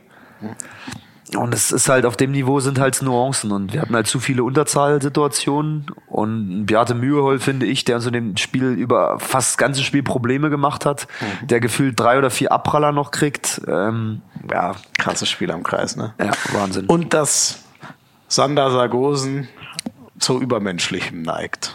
Bleibt das auch so ein bisschen oder siehst du das gar nicht? Ja, ich finde, für mich ist einer, boah, das ist schon Wahnsinnshandballer. Also das ist so, wenn ich den in Paris, ich freue mich schon, dass der nach Deutschland kommt, muss ich ehrlich sein. Also ich finde, ich glaube, er wird sogar hier in der Liga und auch bei einer Mannschaft wie dem THW den Unterschied machen. Ja. Er ist, ist einfach der Spieler, wenn ich mir alleine die Mannschaft in Paris angucke und dann spielt ein Nikola Karabatic, da spielt ein Mikkel Hansen, Ja. ist er für mich trotzdem der Beste. Ja.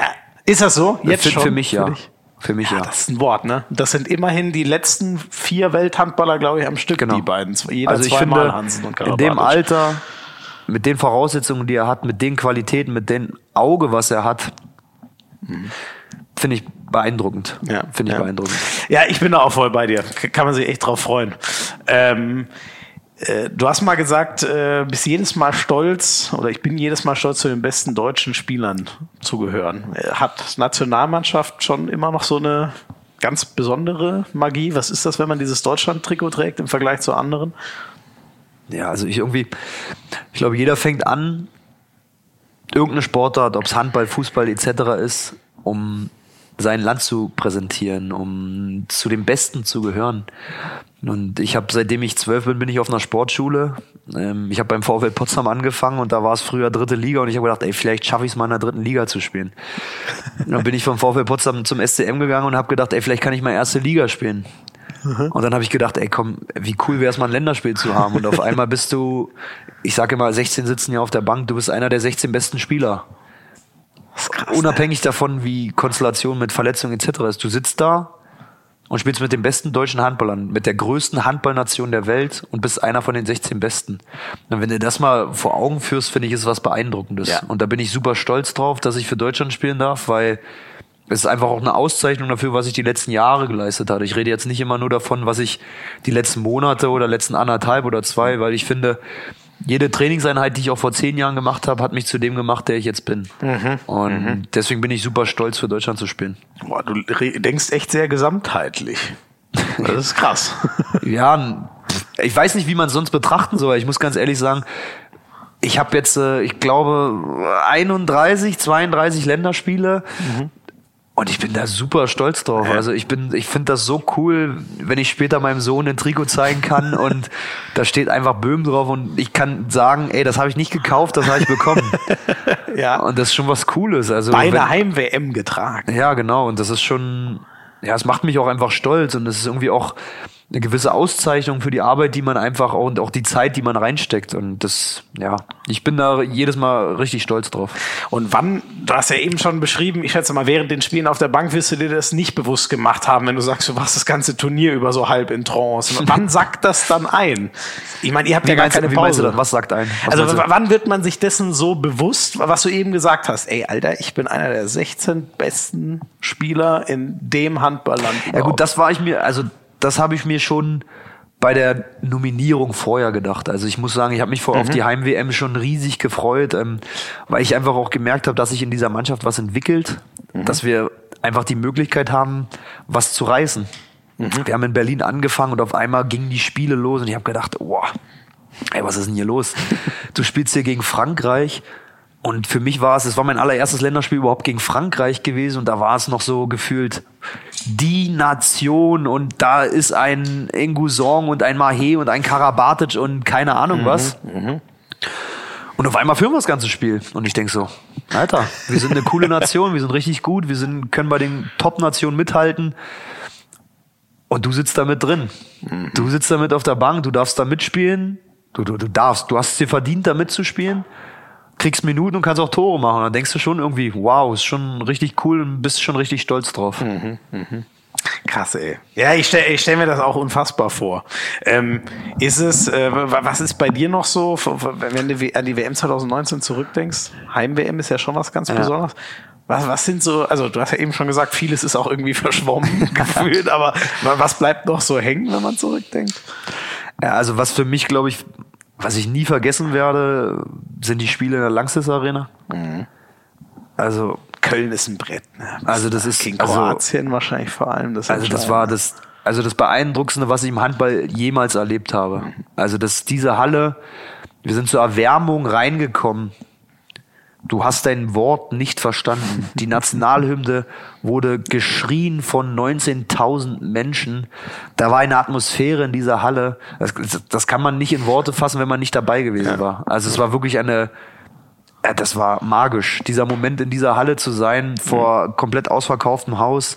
Du fährst danach ins Hotel, bist, fährst nur fünf Minuten und auf einmal stehen da tausend Menschen vor dem Hotel und du denkst so, boah, was ist denn hier gerade so los, ja?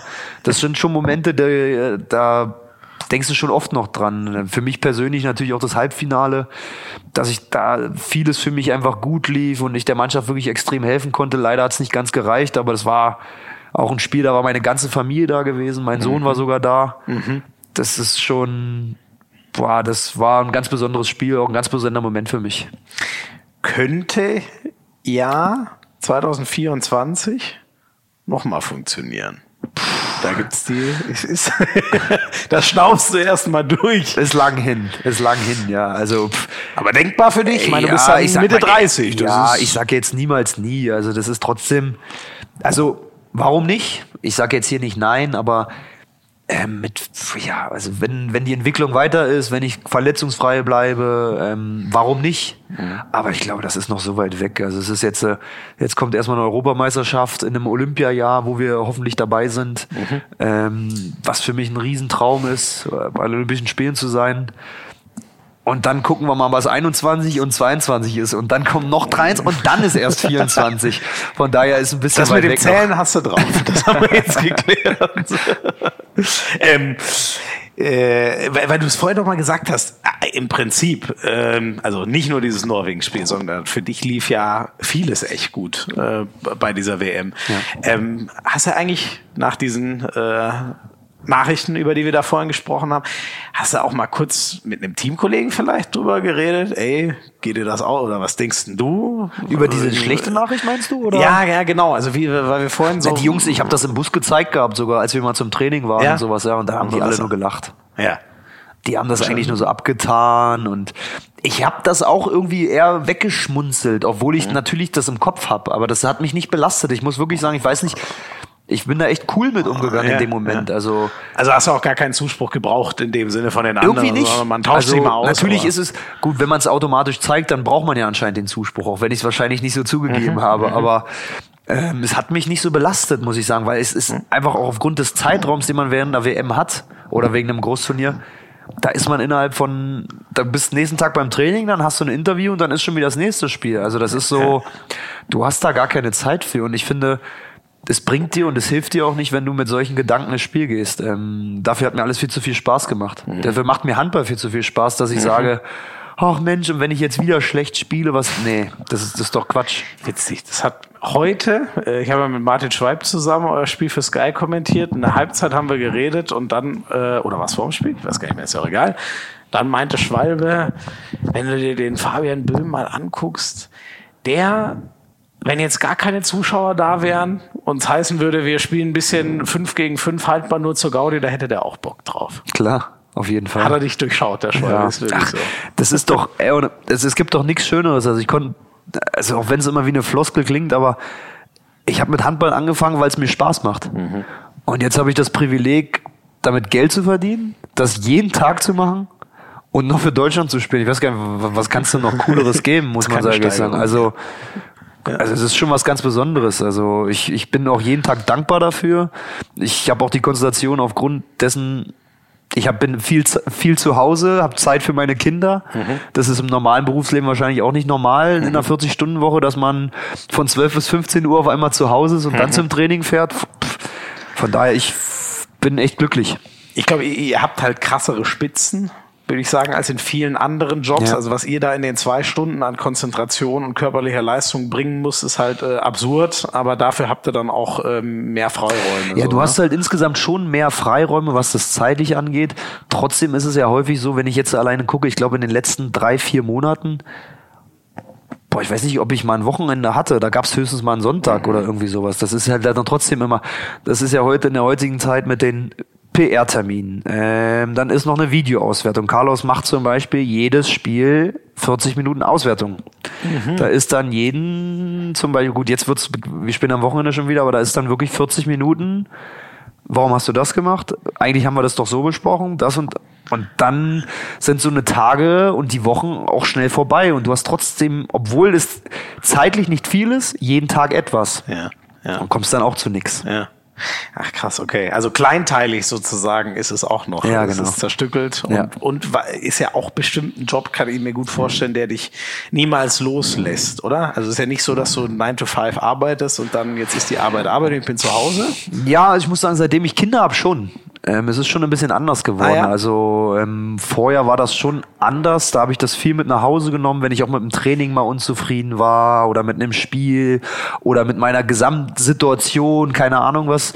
Da habe ich da schon viel mit meiner Frau drüber geredet und sowas. Aber jetzt ist muss ich ganz ehrlich sagen, ich bin so froh. Ich komme nach Hause, da sind meine zwei Kinder, meine Frau und Handball ist einfach mal weg, Ja. ähm, weil es einfach viel ist. Ja. Man kriegt so viel Input, auch durch die sozialen Netzwerke, durch Carlos sein Videostudium, was viel ist. Ja. Ähm, oh, bin ich froh und ich kann das auch sehr, sehr gut abschalten, muss Mhm. ich sagen. Ähm, wenn ich dann nach Hause komme und einfach mal da sitze und mit meinem Sohn Lego spielen kann. Ich wusste gar nicht, dass mir Lego noch Spaß macht. Also ich mache das wieder gerne. Immer. Das erzählt man sich doch nur so, dass man das für die Kinder kauft. Das macht man eigentlich Ja, für sich eigentlich selber, schon, ja. oder? Lego Absolut, ich spiel's gerne. Ich, ich spiel's gerne. Sehr schön. Fabian Böhm ist Lego-Fan. Und hat das, hat das was so mit persönlicher Reife und Entwicklung zu tun oder wirklich einfach nur in Anführungszeichen, ich habe jetzt Kinder, da verschiebt sich der Lebensmittelpunkt? Also es ist auch alles anders mit dem Alter geworden. Es klingt jetzt immer, wenn ich jetzt vom Alt sage, das klingt immer so, als wäre ich jetzt ein alter Mensch, ja. Aber mit 30 blicke ich ja schon auf eine lange Karriere zurück, Oh, jetzt sagen wir es mal so, ja. Ähm, und man beurteilt Situationen ganz anders. Also man geht zum Beispiel auch nach einem Spiel oder nach Misserfolg oder innerhalb eines Spiels mit Fehlwurfen, Fehlern an sich ganz anders um. Also wie oft ich früher nach dem ersten Fehlwurf gedacht habe, oh Mann, ey, das wird heute ein schlechtes Spiel und keine Ahnung, ich komme gar nicht rein. Aber das gibt's heute gar nicht mehr. Es gibt halt mal ein schlechtes Spiel, ohne Frage. So ist halt Handball, so ist der Sport. Aber das ist nicht so, dass ich danach sage und zerbreche mir ewig den Kopf. Und warum? Ich habe alles gegeben, ich habe alles versucht.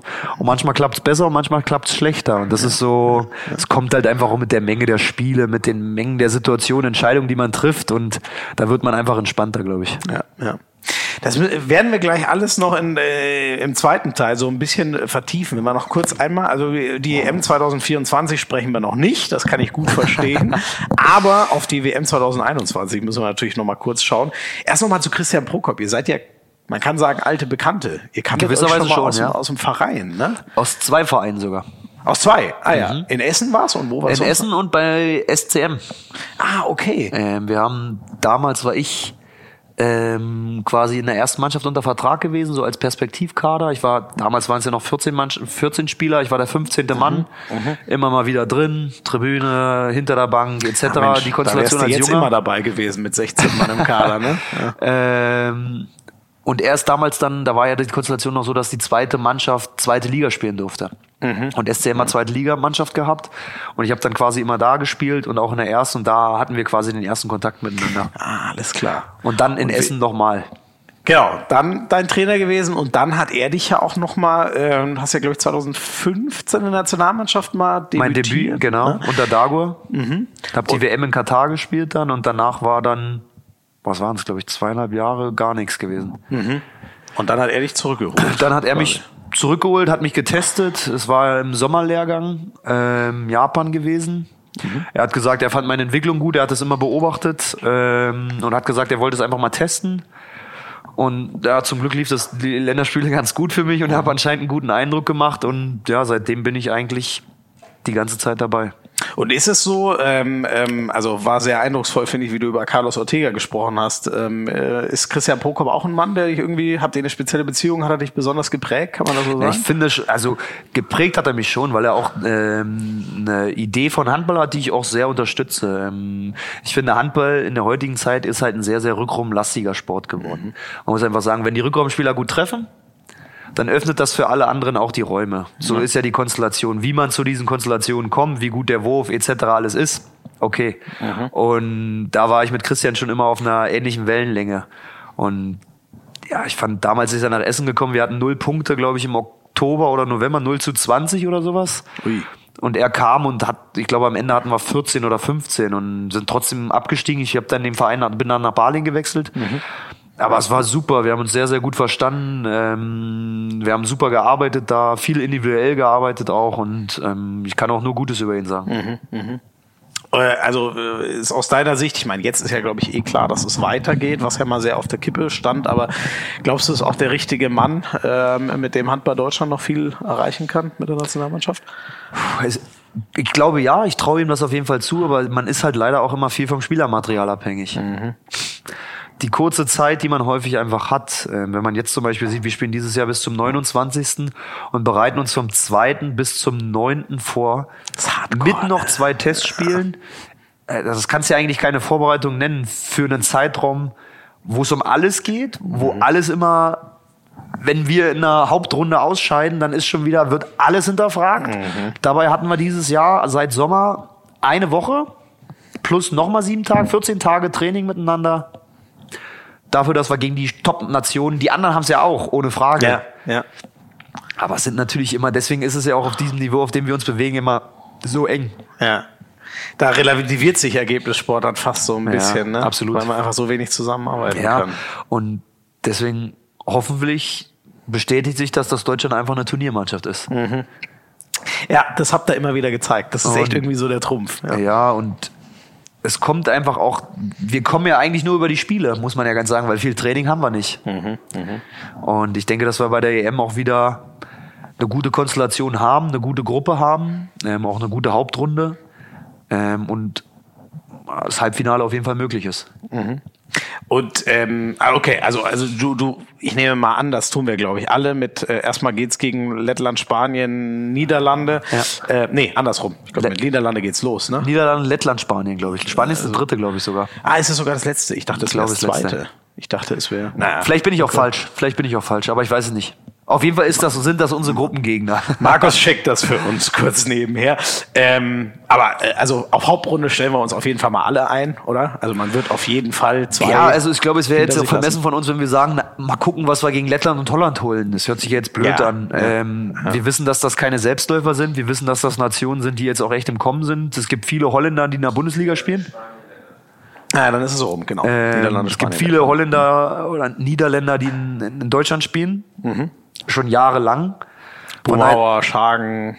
Van Olfen. Ja, Tulpe, genau. Ja. Da gibt's einige, deswegen wird das nicht Können einfach. Trotzdem müssen wir dieses Spiel gewinnen. Punkt. Ja, das ist, es wäre, glaube ich, falsch, wenn ich jetzt sage, ja, wir gucken von Spiel zu Spiel. Ja, das ist, gegen Lettland und Holland wäre das vermessen, glaube ich. Und von daher, es wird ums Gruppenfinale um Spanien gehen. Wer mit zu null Punkten weitergeht oder nicht. Ja.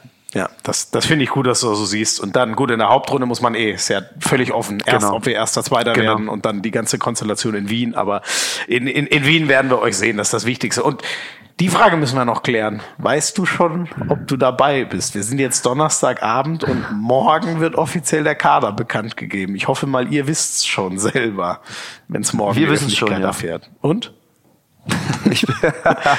du lachst. Ja, also ich bin, du bist wenn dabei. alles so bleibt und mein Körper gesund ist, dann bin ich wahrscheinlich bei der Europameisterschaft dabei. Das ist ja schon mal gut. Alles andere wäre ehrlich gesagt noch auch eine krasse Überraschung gewesen. Dankeschön. Ähm, ähm, ja, oder, also Danke. ich, ich, ich, ich ist hoffe, ja ein Kompliment. Das, das nehme ich als Kompliment. Also, mich, mich hätte das sehr überrascht. Ich kann es zumindest so sagen. nee, ich, oh Gott, nee, ich äußere mich jetzt nicht weiter dazu, wie, ich das sonst noch so sehe.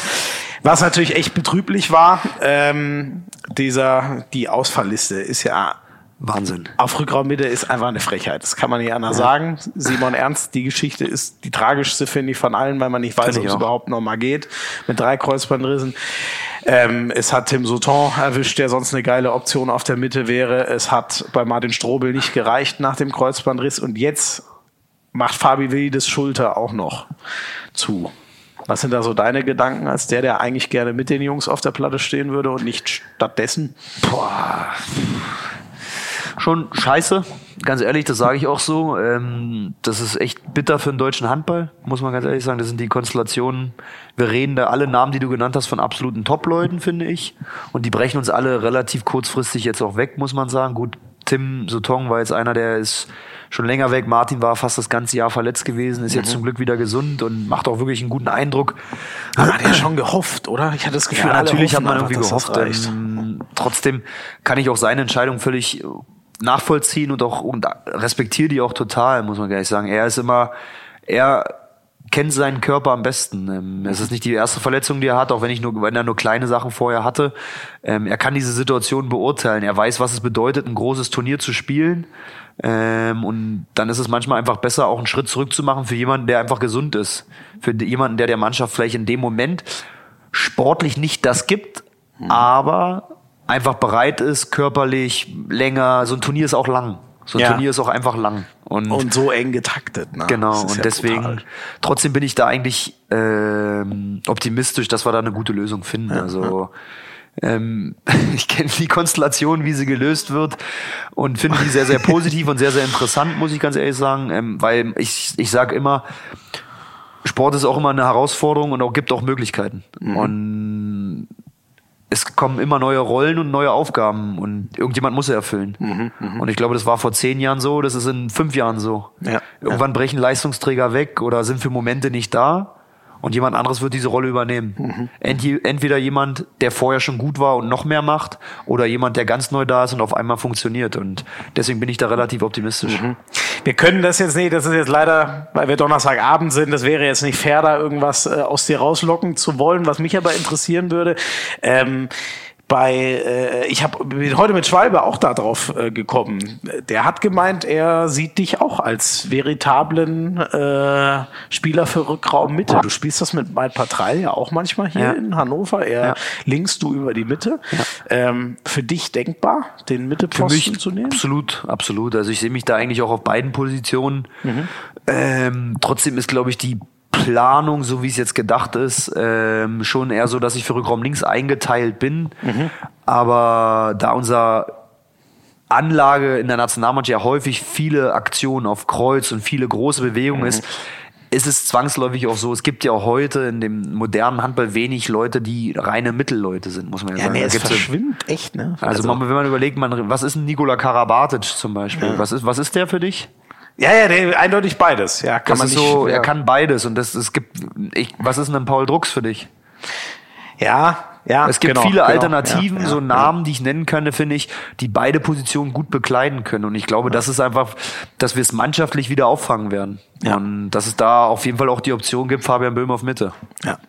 Ist ja also der eine, so, wo wir drüber reden, so der einzige, der mir jetzt gerade Julius Kühn ist wahrscheinlich ein, unser einziger Rückraumlinker, wo ich sagen würde, den würde man jetzt eher nicht auf die Mitte stellen. Ne? Ich würde ihn jetzt nicht als Handballstrategen bezeichnen, sagen wir so. Das weiß er, glaube ich, aber auch selber. Aber das ist auch völlig okay, weil er einfach eine ganz andere Qualität mitbringt, die dafür kein anderer Rückraumlinker hat. Das muss man auch einfach sagen. Also er kommt über eine Wucht, eine Wurfqualität und auch finde ich jetzt, besonders jetzt auch nach seiner Verletzung, finde ich, was sein Entscheidungsverhalten angeht, die Situation zu wählen, wann ich es mache und wann nicht, ist er ein absoluter internationaler Topspieler für mich. Ja, ja. ähm, Und kann der deutsche Handball sich freuen, so einen Spieler zu haben. Ja, ja. Dass er zurück ist. Ich freue mich da auch brutal drauf. Ich bin auch echt froh. dass er- Ich habe neulich mal kurz mit ihm geredet, dass sein Knie auch hält. Sieht so als dass er Also, da ich finde es auch gut. Hat. Ist ja heutzutage auch nicht mehr normal, dass er vom Verein diesen Zeitraum kriegt, Mhm. diese wirkliche, okay, man könnte im Mai, man könnte im April, nein, du machst, Mhm. Ja. du gibst dir den Sommer und du bist dafür dann aber voll da. Und das ist heutzutage, wir leben auch in einer Druckgesellschaft. Das muss man ja einfach immer sagen. Und du musst als Sportler heutzutage leider immer da sein. Du musst immer liefern und das ist nicht mal so, oh, ich habe mal einen kleinen Zupfer, ich mache mal 14 Tage Pause, sondern du musst halt da sein. Und deswegen finde ich es cool, dass die MT mir diesen Zeitraum gegeben hat und man sieht ja, dass es sich auszahlt. Was mich abschließend zum EM-Thema noch interessieren würde, ähm, hast du einen Top-Favoriten, wo du sagst, wenn ich Geld draufsetzen würde, das wäre meine Mannschaft, wo ich denke, die wird Europameister? Also ich muss immer sagen, Deutschland natürlich. Sehr gut. Aber ähm, ja, also wer die WM verfolgt hat letztes Jahr, ähm, da muss man schon sagen, dass Dänemark schon Handball einen Schritt voraus war allen Die waren Nationen. unfassbar. Ich weiß nicht, das ist natürlich immer relativ schwer zu beurteilen. Ähm, wir haben auch absolut ein Top-Niveau gespielt, weil wir auch in Deutschland eine WM hatten und weil wir einfach auch von dieser Euphorie getragen wurden, muss man auch sagen. Ähm, trotzdem muss man sagen, die haben eine handballerische Qualität an den Tag gelebt. Da sind auch Nationen wie Frankreich, Norwegen, nicht ansatzweise rangekommen. Also wir reden nicht von knappen Resultaten. Die haben einfach Norwegen im Finale an die Wand gespielt. Das war einfach nicht, wir reden von einem Finale, wo es um alles geht und man kann Weltmeister werden und die haben die einfach mal kurz zerstört. Ja, Und das ist schon, wenn man überlegt, außer Morten Olsen sind die alle noch in einem ganz guten Alter. ja. Ähm, ja, ist wer da für mich allein im Rückraum rumläuft. ja, ey, ist schon, Mikkel deswegen ist es für mich schon einer Lauge. der absoluten Top-Favoriten. Ja, okay. Auch wenn ich es ungern sage, wenn Mord mit mir im Team ist. So, jetzt haben wir schon eine ganze Menge erfahren. Äh, wir waren ja auch schon viel im privaten Bereich so drin, aber das wollen wir gleich noch vertiefen. Ganz kurze Pause, dann gibt's noch ein bisschen mehr von Fabian Böhm. Privat und persönlich. Bis gleich.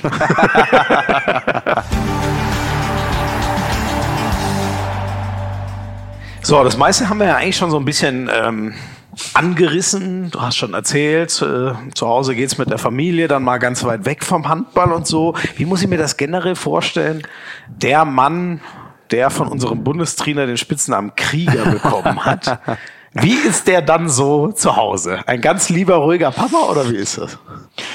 Wie- Also auf jeden Fall nicht der Krieger, sagen wir es mal so. Also Wäre auch schwierig, wenn Ja, du also ich bin schon ein sehr, sehr- ruhiger Genosse zu Hause, glaube ich. Also da bin ich schon ein anderer Typ einfach. Trotzdem bin ich immer, ja, ich bin ein sehr offener, positiver und kommunikativer Mensch. Also das bin ich auch mit, mein, meine Frau ist genauso. Deswegen sind wir, glaube ich, auch schon so lange zusammen. Ähm, und ja, das, das beschreibt mich zu Hause, glaube ich, ganz gut. Also da bin ich schon deutlich ruhiger.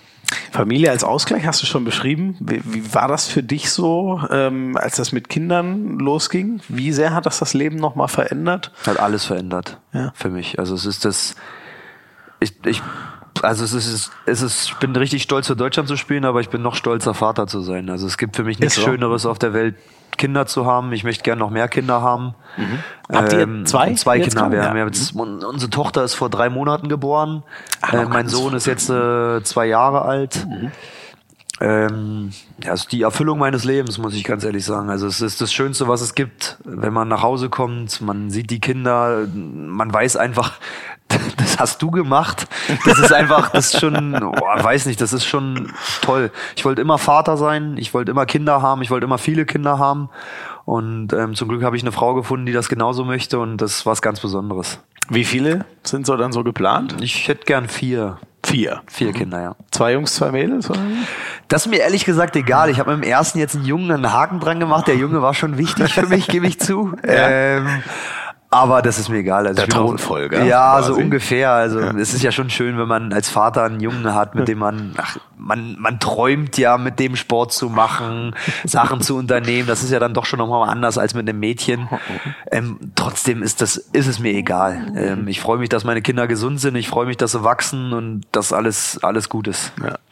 Ähm, erkennt man, ich weiß jetzt nicht, ob das mit zwei Jahren schon möglich ist sozusagen, aber erkennst du bei deinem Kleinen schon so ein paar Sachen von dir wieder? Also, dass man auch wirklich weiß, ah ja, das bin ja schon irgendwie ich. Ja, viel, viel. Also erstmal sieht er gefühlt wie mein kleiner Zwilling aus. Ach, okay. Er sieht wirklich verdammt ähnlich aus. Ähm, und er ist auch so ein kleiner Frechdachs. Also ja, das passt auch ganz gut zu mir. Ich glaube, ich habe auch immer so einen lockeren Spruch auf den Lippen, immer ein bisschen Piesacken, ein bisschen ärgern und sowas. Und er ist auch ein kleiner. Ja, er testet schon gern seine Grenzen aus und das passt dann, glaube ich, auch ganz gut zu Wie, mir. wie testet man denn mit zwei Jahren? Wie, wie testet der Grenzen aus? Ja, ähm, ja, was könnte ich für ein Beispiel nennen? Wenn wir sitzen zum Beispiel am Essenstisch ähm, und auf einmal möchte er etwas nicht essen und fängt auf einmal an, seine Müslischale auf den Boden zu schmeißen. Und da denke ich mir, Nein. das habe ich dir schon zehnmal gesagt, das sollst du eigentlich nicht machen. Und dann kann ich auch mal sehr laut werden. Und das ist auch, das merkt er dann auch. Und dann hat er gemerkt, okay, das war eine Grenze, die habe ich jetzt überschritten. Und, aber das ist, glaube ich, ganz normal in dem Alter. Also er ist ein super lieber Junge, aber er ist auch, er ist auch ein Junge. Und das soll auch so sein. Und er soll auch machen und er soll auch Sachen herausfinden. Ob er die darf oder nicht. Und ähm, da versuchen meine Frau und ich dann einen Weg vorzugehen, den wir für richtig halten. Äh, sind Sie in der Halle auch schon manchmal dabei? Ja, Kids? also mein Sohn öfter. Es ist natürlich mit den Anrufzeiten immer ein bisschen, bisschen schwerer. 19 Uhr ist relativ spät, sonntags 13 Uhr ist genau die Schlafenszeit, wo für beide so ein bisschen ungünstig ist. Aber wir spielen auch öfters sonntags 16 Uhr, da kommen sie schon öfters. Meine Eltern haben Dauerkarten, da nehmen die immer die Kinder dann mit. Ah, okay. Ach, Ähm, und deswegen, die, mein Sohn möchte schon sehr, sehr gerne, weil der will auch mal mit zum Training kommen, wenn ich meine Sporttasche zu Hause pack. Dann sieht er, dass ich die so anfange zu packen, dann geht der auf einmal weg und ich wundere mich, okay, hm, naja, dann steht er auf einmal mit seinem Kindergartenrucksack und Handballschuhen von mir und sagt so, Papa, auch, ich komme auch zum Training mit. Ach nein. Und das süß. ist dann schon, ja, ist dann schon süß. Er zieht auch ganz oft meine Handballschuhe zu Hause an und läuft mit denen rum und sagt, ich spiele jetzt auch Handball. Papa Handball spielen. Wie, Moment, was heißt, die zieht er an? Der kann sich ja wahrscheinlich komplett ja, das da ist dann wie so Holzklocks. Das ist, kann man sich wirklich wie so Holzklocks dann vorstellen, läuft er damit durch die Wohnung, aber es ist schon echt, echt super niedlich und ich habe ihn auch schon öfter mal mit zum Training genommen, wenn wir, also nach dem Training kam er dann vorbei und ich habe mit ihm ein bisschen in der Halle gespielt und das ist schon, mhm, mhm zum mhm. Glück ist es ein Linkshänder, mal gucken, ob es mal ein Handballer wird. Oh, ah, der ist Linkshänder. Ja, genau. Oh, ja, das ist. Äh, ich habe von Ole Ramel erfahren, dem wurde sein äh, rechter eigentlich starker Arm quasi auf den Rücken gebunden, damit er Linkshänder wird. ja, wirklich? Da, ja, das hat er erzählt. Ich war auch ein bisschen geschockt, aber der wurde umgeschult. Dann hat, da hat er ja schon die halbe Miete eingefahren, wenn er Linkshänder ja, ist. Musste, ja, also sagt man ja so. Da muss man ja nicht der handballerisch begnadetste sein, aber die sind ja heute auch schon alle relativ gut, die Linkshänder, muss man sagen. Habe ich auch so das Gefühl. Ich ja. bin auch Linkshänder, bei mir hat es auch zu nichts gereicht. Also so einfach kann es dann doch nicht sein. Aber denkbar, also wirst du ihn, also gut, wenn er eh schon den Anspruch hatte, wirst du ja nicht davon abhalten, dann irgendwie mal. Nee, also ich muss sagen, ähm, wenn er das möchte, dann unterstütze ich ihn. Ich werde ihn nicht in irgendeine Richtung drängen. Ähm, klar werde ich ihn bestimmt auch mal, wenn er älter ist, zum Handballtraining schicken und gucken, ob es ihm Spaß macht. Wenn es ihm Spaß macht, ist schön. Wenn nicht, dann ist es auch nicht schlimm. Also das ja. ist so, wenn er gerne Gitarre spielt oder Basketball oder im Chor ist, naja, dann ich unterstütze ihn bei dem, was er gerne macht und ich hoffe, er findet einfach eine Sache, die ihm Freude macht und dabei unterstütze ich ihn dann. Ein guter Papa. Naja. Das ist, das ist schön gesagt. Wenn man, wenn man noch so ein bisschen auf deinen ähm, Werdegang gucken. Der war ja erstmal, du hast vorhin schon mal abgerissen, es ging beim großen SCM los, es ging dann mal zu den Füchsen, dann damals, ich weiß gar nicht, hieß es damals Bayer Dormagen oder DHC, DHC Rheinland? Rheinland. Damals, damals war es DHC, DHC Rheinland. Rheinland. Ähm, dann BHC, dann Tusem Essen, das war alles so ähm, im Einjahresrhythmus, diese ganzen Stationen, außer Magdeburg am Anfang etwas länger. Und dann so die längeren waren äh, 2013 bis 16 Balingen, und dann eben jetzt seit 2016 äh, Hannover. Ist so, ähm, ähm, wieso war dieses Wechselhafte äh, am, am Anfang drin, dass es eigentlich überall nur ein Jahr war bei den ersten Stationen? Ja, also ich habe mich halt früh dafür entschieden. Ähm, es gab damals auch schon Alternativen zu gestandeneren Erstligisten zu gehen. Ähm, für mich war es aber immer wichtig, auch als junger Spieler einfach schon viel Spielzeit zu kriegen. Mhm. Ähm, und ich bin immer zu Vereinen gegangen, wo ich wusste, wenn ich einigermaßen gesund bin, dann spiele ich auf jeden Fall viel. Mhm. Mhm. Und ich glaube, wenn man viel spielt, ist das einfach auch gut für die Entwicklung. Und dadurch war das von meiner Vita her liest sich das wahrscheinlich in dem Moment ein bisschen merkwürdig, weil ich muss auch dazu sagen, ich bin mit dem BRC abgestiegen, ich bin mit Tusem abgestiegen. Ähm, mhm. Damals war der DRC Rheinland Insolvenz gewesen. Ich war ja mhm. damals bei den Füchsen Berlin unter Vertrag gewesen. Und Bob Hanning kam zu mir. Es war für mich eigentlich gar keine Option gewesen, zu wechseln, weil ich mich in Berlin sehr wohl gefühlt habe. Ich habe damals zweite Mannschaft gespielt mhm. und habe in der ersten immer sporadisch Einsätze gekriegt, immer nur so temporär mal dabei, immer trainierter, aber wenig. Und in der zweiten Mannschaft war ich zu gut gewesen, habe einfach das, das, da war ich schon einen Schritt drüber, aber ja. es hat noch nicht ganz gereicht für ganz oben. Mhm. Und da kam er zu mir, dass er gesagt hat, hey, der DRC Rheinland hat finanzielle Probleme. Sie mussten Spieler verkaufen. Ähm, ich bezahle dich weiter und du kannst da hingehen und Handball spielen. Ach cool. Mhm. Und da war es für mich, nachdem ich das von Bob hatte, ich bin ich ihm auch sehr dankbar für. Ähm, ich muss auch sagen, Bob ist wirklich, ähm, hat mir da sehr viel Sicherheit gegeben. Mhm. Und ich fand es auch toll. Er wollte mich auch zurückhaben. Mhm. Ähm, damals nach, nach Berlin und er wollte mich auch gerne länger behalten. Ich habe dann aber gesagt, dass ich gerne den Schritt gehen würde, einfach zu einem festen Erstligisten beim BAC, damals auch wirklich schon mit einem tollen Projekt, muss man leider, muss, leider, muss man sagen, weil wir eine wirklich gute Mannschaft hatten, mhm. wo es leider nicht gereicht hat für einen Klassenerhalt. Ich mhm. habe mich da sehr wohl gefühlt. Ähm, es ist dann leider so gewesen, dass die Mannschaft abgestiegen ist und ich immer gesagt habe, ähm, ich spiele Handball, um in der ersten Liga zu spielen, um mich mit dem Besten zu messen. Und ich bin weit weg von zu Hause. Ähm, das waren jeweils 500, 600, 450 Kilometer. Potsdam ist dein Zuhause. Ja, genau. Potsdam ne? ist mein Zuhause. Und das mache ich nicht um jeden Preis. Ich muss nicht um jeden Preis Handballprofi, Handballspieler sein. Ähm, mhm. Das ist eine tolle Sache und ich wollte es immer verfolgen und ich glaube, dass ich ähm, den richtigen Weg eingeschlagen habe. Ich bin vielleicht in dem Moment ein Spätentwickler, ein Spätzünder gewesen, aber ich bin mit den Schritten, wie ich sie gegangen habe, trotzdem sehr zufrieden. Ja. Füchse muss man ja auch sagen, wenn ich, äh, ich die waren ja damals auch ein Champions League Team. Absolut, so, ne? ja, war Champions League. Also war echt top notch ja. und da wärst du ja quasi auf halb links in Konkurrenz zu Ica Romero oder war nee, der da schon? Nee, nee, nee, damals war gewesen ähm, Sven Sören Christoffersen. Ach, Mensch. Ja, Sven Sören Christoffersen und ich weiß nicht, ob du kennst Jonathan Steenbecken. Es war damals äh, so ein junger Schwede, es war damals Aha. so der neue Newcomer, so ein wie es halt ist, ich war damals 19, 20, hätte ich gewusst, wie der funktioniert, hätte ich wahrscheinlich in Berlin unterschrieben. Der hat halt leider ein bisschen Probleme gehabt in Deutschland, hat nicht so gut funktioniert wie in Skandinavien. Ah, da wärst du zweiter Mann dann doch. Dann wäre ich vielleicht über einen anderen Zeitraum hin, vielleicht hätte ich da eine andere Rolle gekriegt, aber es war zu dem damaligen Zeitpunkt nicht absehbar. Da war mit Dago auch damals so kommuniziert, hey, du bist mein fünfter Rechtshänder. Und damals waren es halt noch 14 Leute und da war das halt von der Konstellation der Spielzeiten schon eine ganz andere Sache ja, gewesen. Ja, ja, ja. Und da habe ich mich damals dafür entschieden, entschieden zu sagen, hey nein, dann mache ich das nicht und ich entscheide mich für die Spielzeit beim BAC. Mhm, mh. Hat der ja auch nicht geschadet, muss man sagen. Ne? Ja. Und dann aber mit äh, äh, ähm, ja dieser äh, genau also äh, Rheinland äh, heutiges Dormagen hast du erklärt mit den anderen Abstiegen dann hast du dich da so ein bisschen als solchen Vogel gefühlt? Ja, den Ruf hatte ich lange, den habe ich wahrscheinlich bei manchen immer noch. Also ich glaube, wenn ich mit über mit Heine rede und der über meine Vita lacht, dann sagt er immer noch, ich bin wahrscheinlich der Spieler, der am häufigsten abgestiegen ist. Aber naja, komm, aber also jetzt inzwischen bist du ja schon in ganz ruhigen Gefilden. Ja, das stimmt, das ne? stimmt, ja. Aber ja, gut, das war auch schon schwer, muss man sagen. Das macht ja auch keinen Spaß. Also ich muss auch sagen, ähm, Abstiegskampf ist auch hart. Also das ist richtig, richtig anstrengend. Du spielst jede Woche um jeden Punkt, verlierst gefühlt aber einfach mal 70 Prozent deiner Spiele mhm. über ein ganzes Jahr boah, das tut richtig weh, das ist richtig hart. Mhm. Du gehst jeden Montag trotzdem wieder in die Halle, willst trainieren, willst besser werden mhm. und fährst Samstag wieder hin und verlierst wieder.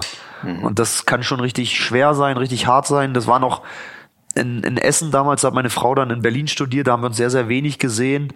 Boah, es war eine schwere Zeit gewesen, muss ich ganz ehrlich mhm. sagen. Also ich habe mich da auch in, insgesamt in der Stadt irgendwie nicht so wohl gefühlt. Ähm, war sportlich ein interessanter Schritt. Ich habe mich da auch entwickelt. Aber ich war dann auch froh, als das Kapitel vorbei war. Okay, okay, dass du wieder woan, äh, ja. äh, anders hingehen konntest. Nächstes war ja dann der BHC, äh, äh, Balingen natürlich. Genau. Ähm, da hat's ja dann mal drei Jahre geklappt. Lag das wirklich nur daran, da war's ja dann noch weiter weg ja. von zu Hause, lag's nur daran, das ist ja echt da so im Südwesten, im hinterletzten Eck sozusagen, während Potsdam ganz die andere Ecke nordostlich, äh, nordöstlich von Deutschland ist. Ähm, Lag das daran, dass man da einfach dann mal nicht abgestiegen ist oder warum hat es dort länger funktioniert? Also ich muss, weil wir uns da einfach super wohlgefühlt haben. Also ich muss sagen, die drei Jahre mhm. in Baling waren boah, mit die intensivsten und schönsten bis jetzt. Also muss man wirklich mhm. sagen. Also es war eine richtig, richtig tolle Zeit. Das ist ein richtig toller Verein, mhm. eine tolle Halle, eine tolle Stadt, eine tolle Mentalität, die man da hat. Ähm, ich habe mich da super wohl auf super wohl gefühlt, einfach weil ich auch vom Typ her da sehr, sehr gut hingepasst habe, einfach so. Mhm. Und dann war es sportlich einfach auch toll. Ich konnte mich in der ersten Liga richtig behaupten. Ich habe mich in einer Mannschaft, die damals beziehungsweise jetzt ja auch wieder eine gefestigte Erstligist ist, auch wenn sie immer im unteren Drittel gespielt haben. Ich habe da eine ganz, ganz wichtige Rolle gehabt und ich muss ganz ehrlich sagen, ich habe eigentlich nicht drüber nachgedacht zu wechseln. Ich wäre mhm. da gerne auch geblieben. Mhm. Aber dann kam die Entwicklung, ich kam zur Nationalmannschaft, ich hatte auf einmal die Nominierung für die Weltmeisterschaft und da kommt dann natürlich sofort der Gedanke, oh Mann, welchen Schritt kann man denn noch gehen und wo könnte es denn noch mal hingehen? Und ja. da war ich 25, 26 und da denkt man natürlich schon, ey, jetzt kommt die Primetime, mal gucken, was noch möglich ist. Ja. Und da kam dann die Möglichkeit mit Hannover und ja, es hat sich ja für sehr, sehr gut herausgestellt. Ja, absolut, absolut. Und ich glaube, es ist ja auch, ne, ähm, also ich, Baling war jetzt auch ein, einmal dort. Sie sind ja zum Glück inzwischen wieder in der, in der ersten Liga mit wahnsinnig Herzblut und intensiver Handball. Aber ich denke, da ist es ja auf Dauer auch schwer, sich für die Nationalmannschaft zu empfehlen, oder? Wenn man immer gegen den Abstieg spielt. Es gibt welche, die schaffen es, oder siehe Martin Strobel. Ja. Als Zweitligaspieler. Ja, trotzdem ist es schwer. Trotzdem ist, schwer, es einfach ne? schwer. Also es ist halt immer, ähm, es, es wird ja immer, es ist ja auch schwer zu beurteilen in Mannschaften, wo man häufig verliert. Ist es zum Beispiel so, was bringt's dir, wenn du zehn Tore wirfst oder neun oder acht und du jedes Spiel verlierst? Ja. Du, ja.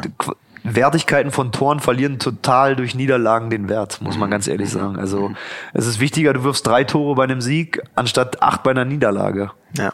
Ja. Und das ist einfach so, in Baling hast du halt häufig einfach Spiele verloren. Ja. Du hast nie um etwas gespielt. Ähm, das ging immer nur gegen den Klassenerhalt, das ganze Jahr über, bis zum gefühlt vorletzten Spieltag. Und mhm. dadurch war natürlich, damals war der Gedanke mit Nationalmannschaft noch nicht riesig groß gewesen. Es war immer ein Traum. Ähm, dann gab es die Möglichkeit und dann wollte ich natürlich mehr und mehr forcieren. Mhm, mh. Und jetzt dann, jetzt dieses Jahr mit Hannover hattet ihr echt lange das totale Gegenprogramm, ne? Als der Überraschungstabellenführer schlechthin. Ja. Ja. Wie ist denn das? Ich meine, der, der, der, ich, ich nehme mal an, äh, jetzt nach den irren Jahren, äh, Platz 6, dann Platz 13 in Hannover, jetzt seid ihr wieder so auf, auf dem Kurs, dass es nach ganz, ganz oben gehen könnte. Ähm, ähm, also logisch, sportlich wird's oben immer knapper. Es ist klar, mhm. dass es schwer ist. Für, für dich persönlich, wie war's jetzt? Ist das einfacher, um den ganz großen Erfolg zu spielen oder äh, gegen den Abstieg? Wie würdest du das so einranken? Boah, das ist schwer. Ich hatte das Thema heute Morgen mit meiner Frau. Es war ganz interessant eigentlich. Also mhm. die letzten Jahre war es schon so in Hannover dann auch gewesen, ah, du pendelst dich dann irgendwann ein und bist dann leider im Mittelfeld im Nirgendwo, ob du dann Neunter oder Elfter oder Zwölfter oder Zehnter, naja, das war dann so gefühlt. Das ist nicht so spannend. Ne? Nee. Ne? Und auf einmal fährst du jetzt zu jedem Spiel und du denkst dir so, ey, guck mal, wenn wir das gewinnen, ey, dann sind wir immer noch. Und wenn wir dann das, und das ist schon verrückt. Das ja, ist schon ein verrücktes ja. Gefühl, muss ich ganz ehrlich sagen. Also, weil ich die Konstellation so natürlich auch noch nicht kennt, kannte. Ja. Also, dass man wirklich am 17. Spieltag auf dem zweiten Platz spielt mit acht Minuspunkten. Also, das ist, wir haben zu Hause noch kein Spiel verloren. Krass, ich kann es gar nicht beschreiben. Also, Ihr habt überhaupt erst so, einen Punkt gelassen. Ja, also das ist schon, ist schon verrückt. Also es ist ein, und trotzdem ist es wieder Druck. Ja. Jetzt ist auf einmal der Druck ein ganz anderer halt. Also natürlich ist die Erwartung an uns eine, wächst natürlich durch die Ergebnisse, ohne mhm. Frage. Aber ich glaube, der Druck, den wir uns innerhalb der Mannschaft machen, ist viel, viel mehr. Weil man ja auf einmal merkt, ja. was möglich ist. Was schaffen wir, ja, wenn wir unsere Leistung abliefern? Was schaffen wir, wie, alle haben immer gesagt, ja, die Phase ist vorbei. Wir verlieren in Melsung, wir verlieren in Leipzig ah ja, jetzt ist, nee, ist es nicht. ist es nicht. Ja. Wir haben in Mannheim gewonnen. Wir haben schwere Spiele zu Hause, jetzt auch gegen Erlangen, finde ich, die letzten zwei, drei Spiele richtig stark gespielt haben.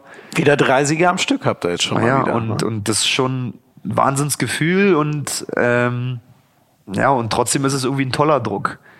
Also wenn man sich ja. jede Woche diese Tabelle anguckt und wir, ich glaube, alle die mit Handball nicht so viel an Hut haben, lesen den Verein und denken sich, ach, ich wusste gar nicht, dass in Hannover auch Handball gibt, so ungefähr. ja. Sonst alles immer nur THW und Flensburg und die Rhein-Neckar-Löwen und auf einmal steht da nur so ein kleines Hannover-Burgdorf. Ja. Das ist schon ein cooles Gefühl. Ja, ja. Immer noch mit dem schönen Namen Burgdorf hinten dran. Ja, genau. Ne? Was immer noch dieses Dörfliche charakterisiert, ja, das, ach, das, das soll auch so sein. Also das ist so, klar, spielt sich bei uns alles in Hannover ab, aber der Stammverein ist Burgdorf und mhm. ähm, unsere ganze Jugend läuft dort und das soll auch so bleiben. Ähm, das macht uns ja ein bisschen auch als Verein aus. Der Verein hat eine lange Tradition. Mhm. Jetzt ist es, ich weiß gar nicht, seit wann sind es die Recken. Trotzdem ist es ein großer Teil von Hannover Handball. Mhm, mhm. Ja, ich glaube 2015, 16, ich weiß gar nicht so um den Dreh. Dem Dreh, glaube ich. Also so lange ist es noch gar nicht. Da ja. bist äh, ja. seit der Zeit. Ähm, sollen wir noch einmal zu Balingen zurückspringen, denn ihr wisst, das ist eine liebgewonnene Tradition, wann immer es möglich ist, hier nochmal Leute zu Wort kommen zu lassen, die unsere Gesprächsgäste äh, gut kennen und Erinnerungen haben. Wir haben zwei deiner alten Kollegen. Wir fangen erstmal mit dem ersten an. Ähm, du wirst ihn sofort erkennen. Für alle anderen sage ich direkt, dass es äh, sich um den geschätzten Kollegen Teuer handelt, Christoph Teuerkauf. Ähm, von dem haben wir uns mal ein bisschen was äh, über dich erzählen lassen. Ähm, ihr habt in, äh, ja, in Balingen eine lustige Zeit offensichtlich zusammen verbracht. ja, äh, Fabian Böhm, einer meiner längsten Wegbegleiter äh, in meiner Karriere. Ähm, wir haben uns in Magdeburg schon kennen und lieben gelernt. Ähm, wobei lieben ironisch gemeint ist, aber das wird er wahrscheinlich wieder nicht verstehen, weil mit Ironie hat das nicht so. Was aber auch äh, eine sehr, sehr positive Eigenschaft ist. Ähm, er ist sehr offen und ehrlich und direkt und deswegen braucht er auch äh, keine Ironie. Äh, wobei ich sagen muss, er hat sich da auch schon äh, deutlich äh, verbessert. Ähm, ja, ansonsten herzensguter Typ äh, auf den man sich immer verlassen kann. Und ähm, obwohl er mir vor vier, fünf, sechs Jahren in Baling beim Mittagessen äh, schon erzählt hat, äh, ja, wenn das nicht klappt, ähm, dann höre ich einfach auf.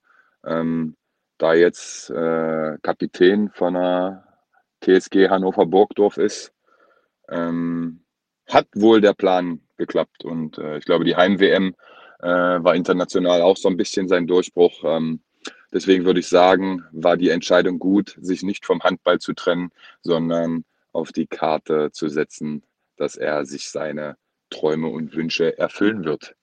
Deswegen, ähm, Schmiso, Bömi, viel Spaß weiterhin. Ich werde interessiert lauschen, was ihr beide so von euch gebt. Ciao, ciao. ich, ich kenne ihn noch nicht so lange, aber gefühlt ein klassischer Teuerkauf. Ja, das war der Klassiker, ja. Oder?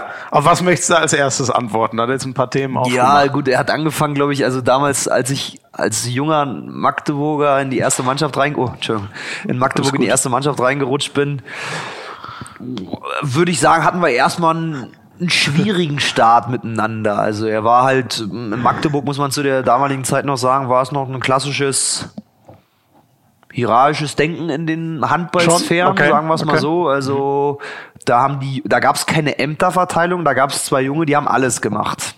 So, da, und das, Ach, das, das war auch okay, das war nicht das Problem. Und ich war halt schon immer ein Typ, der das gemacht hat, was er für richtig empfunden hat. Und das eckt natürlich auch manchmal an. Und teuer war da einer, der mich des Öfteren zurechtgestutzt hat. Und ich glaube, da war unser Start im ersten Moment nicht so positiv gewesen, nicht negativ, mhm. aber wir hatten nicht den perfekten Bezug zueinander. Wir hatten, glaube ich, nicht so viel miteinander zu tun und als wir uns dann in Baling wieder getroffen haben, waren wir von Anfang an auf einmal dicke Buddies gewesen, muss man sagen. Wir haben Ach, viel, krass, ohne dass da naja, man muss sagen, wäre, es war noch mal vier, fünf Jahre später. Man hat, wir hatten, glaube ich, in der Zeit wir hatten keinen Kontakt immer, außer wenn man sich gesehen hat. Mhm.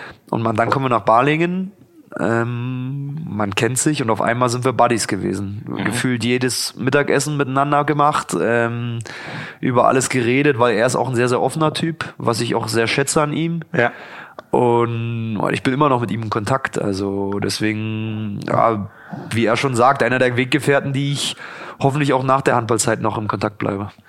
Und ähm, du hast das vorhin schon mal angerissen. Nicht um jeden Preis, weit weg von der Heimat und so. Also du hättest das hinnehmen können sozusagen, was er auch angerissen hat, wenn äh, ja, wenn das mit dem Handball nicht so weit gegangen wäre. Ja.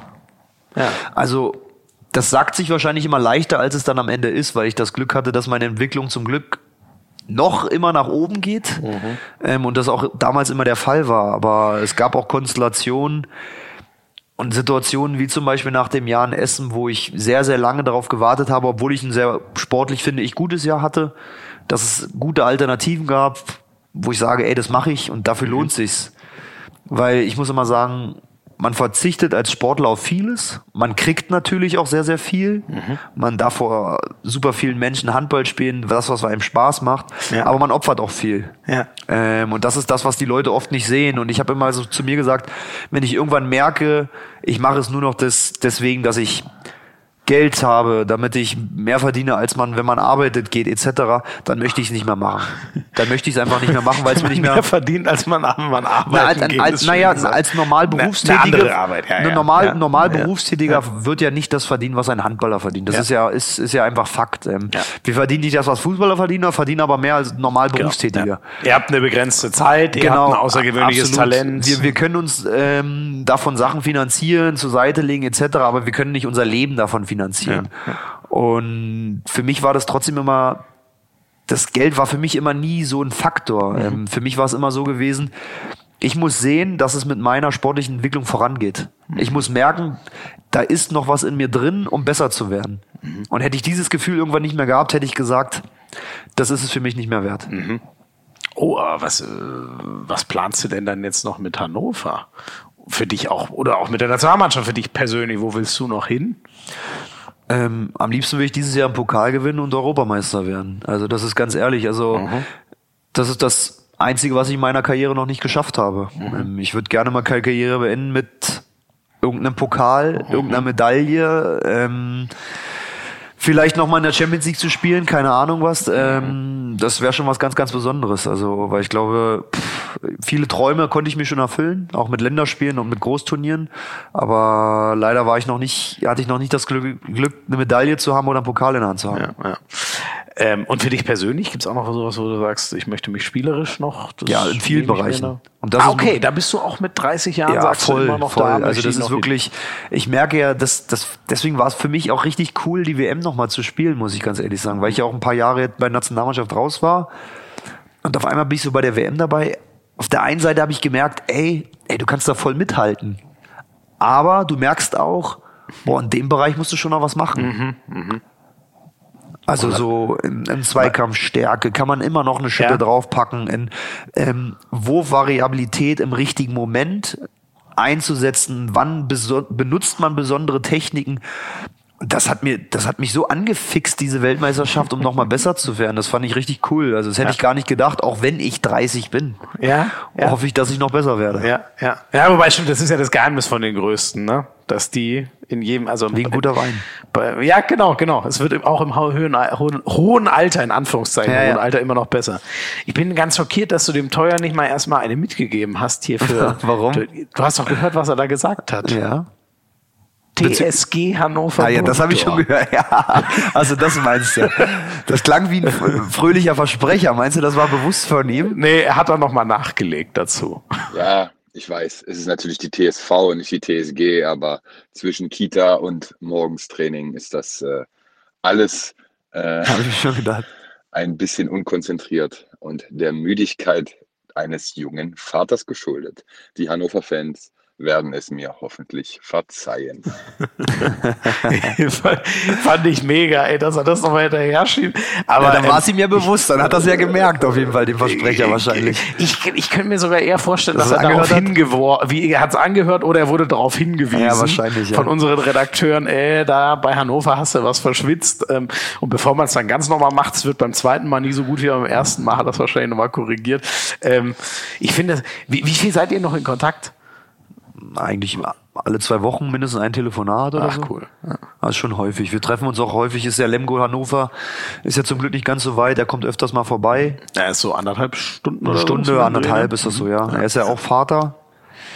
Ja, das nehme ich, ich, ich weiß auch, ich, ich habe das erste Spiel kommentiert, nachdem er Vater geworden ist. Da war doch, hat er doch super gespielt, war das nicht so? Ja. Da hat er richtig ja, stark gespielt, oder? Es war echt, das, also das kann man gar nicht so, aber da hast du, da habe ich das das erste Mal so richtig ins Gesicht geklatscht bekommen, was so eine Vaterschaft äh, ähm, an, an Emotionen freisetzt. Weil das war, also Handball kann krass emotional sein, aber diesem Mensch, das hätte, das hat jeder in der ganzen Halle gesehen, dass da irgendwas los ist. Ja. Das fand ich echt Und krass. teuer ist dann natürlich auch ein also wenn ich über mich sage, ich bin emotional, dann würde er das ihn nicht ansatzweise beschreiben wahrscheinlich, was er handballerisch an Emotionen, ähm, Bereitschaft für die Mannschaft, sich zu pushen, alles zu geben. Ich glaube, es gibt ja kaum einen, der einen ein Tor so feiert wie er in der Bundesliga. So, weißt du, so, das ist schon, ja.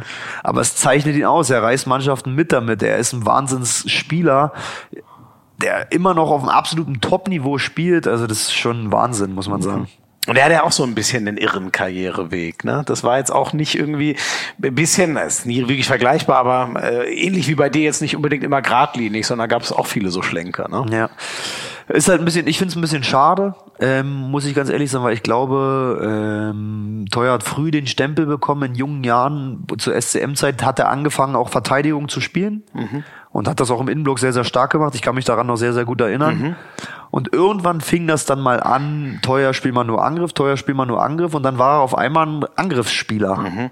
Ist er ja bis heute. Ne? Genau, und das ja. hat er, und, und ich glaube, er wäre noch zu viel, viel mehr in der Stande gewesen. Mhm. Weil ich glaube, er hat die körperliche Voraussetzung auch in der Verteidigung zu spielen. Mhm. Aber irgendwann, wenn du über Jahre hin halt einfach keine Verteidigung mehr spielst, ist es einfach dann auch schwer und Spieler kriegen schnell Stempel. Ja, ja. Und ob die dann manchmal zurecht sind oder nicht, spielt ja. keine Rolle. Und ich fand das immer sehr, sehr schade, weil ich für ihn, ich finde, rein vom Angriffsverhalten und Bereitschaft, auch Verteidigung zu spielen, war er für mich über die letzten Jahre einer der besten deutschen Kreisläufer rein vom mhm. Angriff her. Mhm. Mhm. Das muss man sagen. Also ja. das Kreisläuferspiel hat sich natürlich jetzt die letzten Jahre schon ein bisschen verändert und in eine andere Richtung entwickelt. Mhm. Aber so ein Raumgefühl, so ein Situationen zu lesen etc., das macht das schon richtig, richtig stark. Ja. Haben die, wundere ich mich eh, weil wie kommt man denn auf die Idee? Da ist doch jeder heilfroh, wenn er einen Kreis hat, der einfach hoch und runter laufen kann. Wenn man den wechseln muss, ist doch eigentlich immer hart gesagt ein Problem. Ne? Ich glaube, das fing damals an in Magdeburg, weil jemand ähm, im Angriff nicht mehr spielen konnte, Siegfried Sigurdsson, und konnte nur noch verteidigen. Ah, dann brauchten sie, okay. Und so war dann die, die Paarung, hat sich dann quasi so ein bisschen verändert quasi, dass der Teuer sich auf den Angriff konzentriert hat und Sigurdsson Sigfrid Sigurdsson halt natürlich, keine Ahnung, zwei Meter und 100 gefühlte 50 Kilo, ähm, halt ein starker Verteidiger war und ja. damals waren ja die 6-0-Reihen eigentlich sehr, sehr defensiv, viel mit Block mhm. etc hat dann natürlich eine bessere Arbeit wahrscheinlich gemacht und dadurch hat sich das, glaube ich, in diese Richtung entwickelt. Ja, okay, okay, okay. Also es war quasi keine keine freiwillige Entscheidung, sondern so ein bisschen der Konstellation ja, genau. geschuldet, ne? Weil das macht ja eigentlich keinen Sinn, einen Kreisläufer dazu kastrieren hat. Ja, genau. Ähm, wir haben noch einen anderen Kollegen, ähm, der, das ist so euer Dreier gespannt. Ja, genau. Aus der Zeit, der, der Kollege König. Auch da können wir mal rein. Ja, Böhmi, Fabian Böhm. Ich hatte die große Ehre, mit ihm in Balingen ein paar Jährchen spielen zu dürfen. Und habe ihn dadurch natürlich auch äh, besser kennengelernt. Er ist, ich kann sagen, ein sehr, sehr guter Freund von mir geworden und bin auch froh, das sagen zu können. Und äh, bin ihm auch da sehr dankbar für. Und ja, hatte in Balingen gleichzeitig das Vergnügen, noch mit dem Teuer zu spielen, äh, der ebenfalls ein, zwei Sätze zum Böhmi verloren hat.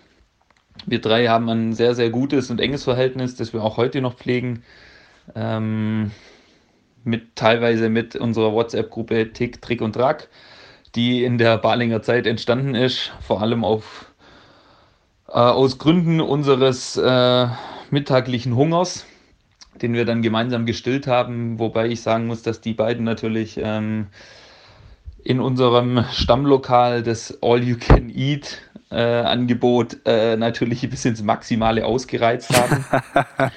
und ich meines Wissens nach sagen kann, dass es heute dieses Angebot so nicht mehr gibt. Ähm, würde ich schwer behaupten, dass das an Böhmi und Teuer liegt. Aber ja, ich denke, wenn sie das so weitergeführt hätten mit den beiden, wäre wär das Lokal irgendwann mal bankrott gegangen. Von dem her ist das schon richtig so. Nee, zum Böhmi, äh, ich könnte jetzt Stunden erzählen. Er ist ein ein Freund, den ich nicht missen will und bin froh, ihn an meiner Seite zu haben und äh, mich auch wöchentlich mit ihm austauschen zu können. Von dem her, Bömi, weiterhin viel Spaß beim Podcast. Ähm, erzählen Schweif aus deinem Leben und ja, dann wünsche ich euch, dir viel Spaß, nur das Beste und haut rein. Du und der Teuerkauf, ihr habt also mal ein Lokal zugrunde gerichtet, ist das so? zugrunde gegessen. Naja, gut, es gab da schon so ein Lokal in Baling. Ich würde mal sagen, die hatten sehr, sehr kleine Portionen. Ähm, da gab es schon mal schon eine zweite, dritte Runde zum Mittagstisch. Das muss man schon sagen. Also das war so auch ein Fan vom HBW, der hatte dann lokal mhm. ähm, und da waren wir öfters essen gewesen. Da gab es halt immer so Mittagstisch etc. Und das war dann halt ein Mittags All You Can Eat und mhm. oh, und da waren Christoph und ich hatten immer sehr, sehr gesunden Appetit, nennen wir es mal so. Und ich kann mir das so gut vorstellen. Da war dann schon so nach dem zweiten Teller teuer, wollen wir uns den dritten noch teilen? Ja, okay. Und dann haben wir noch einen bestellt und ach, das war schon, da hatten wir schon gute Essen da. Und den Laden gibt's wirklich nicht mehr? Den gibt's oder? noch. Er meinte, den würde es nicht mehr geben, wenn wir noch beide da wären. Ach so, ach, siehst du, Gott, gut, wie, wie gut ich zuhöre. Ich habe es mir extra vorhin schon mal angehört, aber alles verpasst. Und wie kommt's zu, äh, ähm, war das einfach nur, weil ihr zu dritt wart oder wieso diese die äh, Dreierkonstellation, weil wir eigentlich die drei waren, die jeden, jeden Tag Mittagessen waren. Wir mhm. waren eigentlich jeden Tag irgendwo und wenn jetzt nicht gerade innerhalb der Mannschaft irgendwas kommuniziert wurde, dann haben wir kurz, ey, wo bist du gerade? Ich bin da und da. Dadurch, dass die Wege in Baling ja wirklich gefühlt fußläufig sind. Ja. Ähm, Alles sehr überschaubar. Ja. War das mit dieser WhatsApp-Gruppe, da ist das entstanden und Tick, Trick und Track hat dann gut gepasst einfach. Einfach nur, weil ihr zu dritt wart. Ja, das genau, das war nicht, das die Geschichte eigentlich. Ihr habt keine Verbindung nach Entenhausen, oder? Nein, so. haben wir nicht. ähm, ja, da finde ich immer geil, was man von Ex-Kollegen halt so für Absolut, Einblicke... das, das freut mich auch total, muss ich sagen. Ja. Mal von denen zu hören, was. Und sie nehmen ja offensichtlich noch teil so an deinem Weg und ihr seid ja eh Ich nehme auch teil an ne? deren Weg, muss man sagen. Also ich freue mich auch, dass Felix jetzt eine Möglichkeit gefunden hat, sich beruflich zu verwirklichen, da er leider handballerisch aufhören musste aufgrund von einer sch schweren Verletzung. Ähm, hat jetzt aber eine tolle Möglichkeit in der Geschäftsstelle bei SGBB in Bietigheim gefunden im ähm, Männerbereich. Ah, okay. ähm, das freut mich riesig für ihn. Es scheint ihm laut Erzählungen sehr, sehr Spaß zu machen. ähm, ich glaube, er ist jetzt voll im Berufsleben drinne. Mhm. Und es macht ihm aber tierisch Spaß. Von daher freut mich das riesig ihn. Und jetzt ist ein Bietigheimer Lokal in Gefahr, was All You Can Eat anbietet. Er ist jetzt, glaube ich, nicht der Vielfraß. Ah, das waren wirklich so. nur ihr zwei. Das waren schon teuer und ich, muss man sagen. Okay, Also, okay, er kann sich da echt rausnehmen. Hat er ja auch, hat er ja auch so gemacht in der Sprachnachricht. ähm, äh, wenn wir noch mal so ein bisschen über das, wir haben das große Ganze ja eigentlich schon viel besprochen, aber du hast mal äh, spannendes Zitat gesagt. Ähm, ich bin schon froh, wenn der Abschnitt Handball in meinem Leben irgendwann vorbei ist und freue mich auf klarere Strukturen in meinem Privatleben. Es ist doch was Tolles. Sonnabend und Sonntag mal frei zu haben, ist ja eben schon, äh, schon angeklungen. Das finde ich äh, schon erstaunlich. Ich habe bei vielen Sportlern eher so das Gefühl, da herrscht eine Sorge vor dem Ende der Karriere. Oh, ich habe da eine große schon mit- Vorfreude auch. Ja. Also, wie ich schon gesagt habe, also mir macht das tierisch Spaß und ich mache das auch gerne, sonst würde ich es nicht machen. Ja. Aber ich freue mich trotzdem auf die Zeit, ähm, wenn dieses Kapitel Sport irgendwann mal vorbei ist, weil ich glaube, es ist auch total spannend im Berufsleben zu sein. Ähm, Ich bin in einer großen Baufamilie groß geworden. Meine Eltern haben ein eigenes Bauunternehmen. Mhm. Ähm, ich studiere nebenbei noch Immobilienmanagement und oh, ich muss sagen, ich kann mir das schon sehr, sehr gut vorstellen, da später auch zu arbeiten. Ja, also ja. und deswegen freue ich mich auch auf diese Zeit. Ich weiß, dass die Zeit hart wird. Ich weiß, dass die Zeit eine riesen Umstellung wird. Ich weiß, dass ich Handball missen werde. Ich weiß, dass ich die freien Stunden am Tag missen werde. Aber ähm, trotzdem freue ich mich darauf. Ich freue mich auch auf die klaren Strukturen, dass ich vielleicht auch einen Beruf finden kann, wo ich mir Stunden auch mal selber legen kann und sagen kann, hey, freitags bis um zwölf und dafür montags bis um acht und keine Ahnung was so ein bisschen, dass man es in gewisser Weise ein bisschen selbst in der Hand hat. Weil man ist ja einfach als Handballer auch schon ein bisschen fremdgesteuert. ähm. Das Ja. ist einfach so, die Trainingszeiten kriegst du vorgegeben, du fährst zu den Spielen, wie es ist. Du kannst eigentlich, hast ja nichts selbst in der Hand. Du kriegst den Urlaub vorgegeben, wann du Urlaub machen kannst und ich freue mich einfach darauf, dass ich irgendwann mal selber entscheiden kann, was ich gerne mache in meinem Leben. Ja, ja, verstehe ich gut. Und vielleicht auch so ein bisschen, ähm, ist man vielleicht auch ein bisschen erleichtert, wenn man vom Körperlichen nicht mehr so abhängig ist, weil jetzt, also ich sag mal, keine Ahnung, wenn du dir jetzt den Fuß brichst, was wir nicht hoffen, dass das jemals passiert, aber das ist äh, einfach eine, eine riesen Scheißsituation dann, während wenn du in einem normalen Beruf, klar musst du dann erstmal auch ein bisschen kürzer treten, aber kannst ja relativ schnell normal weiterarbeiten. Mache ich mir nicht so viel Gedanken drüber, muss ich sagen, weil es Okay. im Sport einfach dazugehört. Also ich hatte jetzt auch schon ein paar Verletzungen, ähm, die schwer waren, die mich auch viele Monate gekostet haben. Aber das ist ja auch der Weg, den ich mir ausgesucht habe. Der Sport wird immer schneller, der Sport wird immer härter und da gehören Verletzungen einfach dazu. Ich hoffe, dass es so wenig wie möglich sind bei mir. Und wenn sie passieren, dann passieren sie. Ähm, Ich versuche das Bestmögliche, was Regeneration, Ernährung Ja. ähm, etc. zu tun. Und wenn es passiert, man für manche Sachen hat man keinen Einfluss und das gehört einfach dazu. Von daher, da, das ist kein Punkt, der mich eigentlich so. Klar freue ich mich, wenn ich nicht jeden Tag mit Muskelkater mal aufstehen muss und nicht nach einem Spiel nicht erst um vier Uhr nachts einschlafe und morgens trotzdem um sieben Uhr aufstehe, weil mein Sohn mich weckt, weil das irgendwann mal weg ist. Aber das ist eigentlich kein Punkt, der mich jetzt so belastet. Ja. Er hast eben schon angerissen, also die, die, die berufliche Heimat könnte sehr gut im, äh, im, im Bauunternehmen äh, der, der Familie dann mal liegen. Ähm, ich weiß jetzt nicht, von wann das Zitat ist, aber du hast schon mal gesagt, äh, ich habe in Hannover Vertrag bis 2020 und dann möchte ich mit meiner Familie auf jeden Fall nach Potsdam zurück. Das ist der Plan. Das ist Das ist, hat ja nicht funktioniert. Nein, also das ist äh, witzig, dass dieses Zitat soll ja während der WM entstanden sein. Das ist eigentlich witzig. Ich muss diesen, ich muss mal rausfinden, wer das geschrieben hat, Mhm. weil das sind zwei Fragen gewesen, die zu einer Antwort gemacht wurden. Okay. Die Frage war nämlich, wie lange geht denn noch dein Vertrag bis 2020 und was möchtest du gern mal nach deiner Handballkarriere machen? Und daraus wurde die Antwort, ich gehe 2020 nach Potsdam. das ist natürlich Und das ist natürlich, und seitdem werde ich gefühlt, immer wenn ich irgendwelche Interviews etc., gehst du 20 jetzt nach Potsdam? Und ich sage, nein, ich möchte gern noch weiter Handball spielen. In Potsdam kann ich das leider nicht. Da Ja. spiele ich nur in der dritten Liga und das möchte ich nicht. Ja, ja. Und also ich sage immer, Stand jetzt ist es so, dass meine Frau, wir mit der Familie gerne nach Potsdam zurückgehen würden. Mhm. Ähm, wir haben jetzt aber noch zwei Jahre weiter einen Vertrag in Hannover und mal gucken, was passiert. Ja, okay. Ja, aber ist doch gut, dass wir jetzt vor hier einem Millionenpublikum diesen Irrtum endlich das mal geklärt haben, oder? Endlich. Ich denke, jetzt endlich. bin ich dann auch der letzte Trottel, ja. der diese Frage äh, gestellt hat. Ach, guck mal. Sven Sören Christoffersen, der Chef himself, betritt mal kurz den Raum. Möchtest du noch ein paar Worte an uns richten? Wir sind schon kurz vor dem Ende. Oh, ja, es ist inzwischen 0 Uhr 39, du liebe Güte. Wir müssen schnell zur Rubrik 3, damit ich Fabian Böhm dann endlich auch mal in die wohlverdiente Nachtruhe entlassen kann.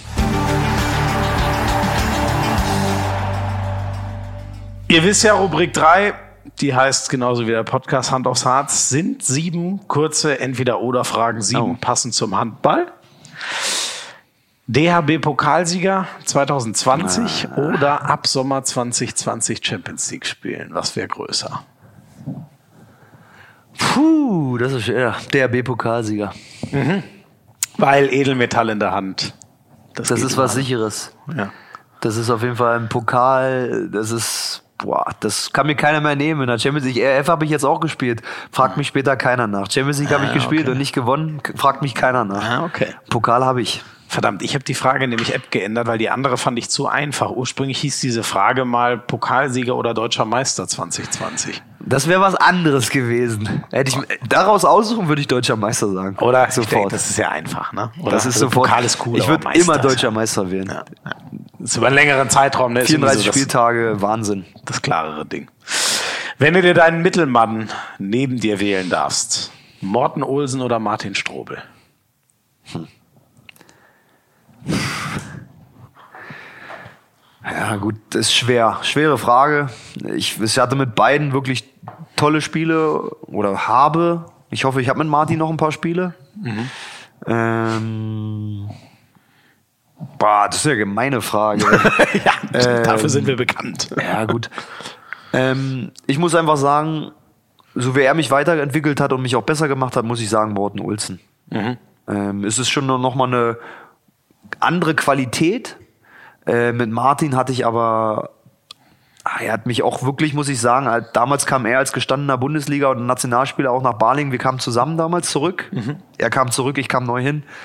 Und er, aus Lemgo, ja. Er kam aus Lemgo, genau, ja. Und er hat mir mega geholfen zu der Zeit. Er hat mir auch super viel Sicherheit im System gegeben. Mhm. Und dann kam aber der Schritt nochmal zu Morten. Das ist schon einfach eine andere Art vom Handball. Das ist, wie ich es vorhin schon gesagt habe, wie der spanische, ist auch der skandinavische im Vergleich ganz, ganz anders. Deswegen mhm. würde ich mich, wenn ich mich entscheiden muss, dann würde ich mich für Morten entscheiden. Mhm.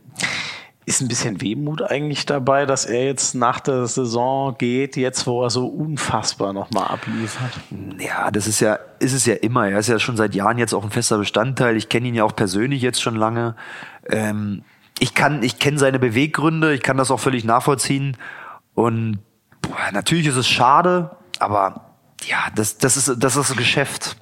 Mhm. So ist der Sport einfach. Das ist sehr, sehr schade, dass er zurückgeht. Ich glaube, weil er einfach auch noch viele Jahre in sich drin hat, mhm. obwohl er 35 ist. Mhm. Ähm, aber er hat sich dazu entschieden und das ist auch okay so.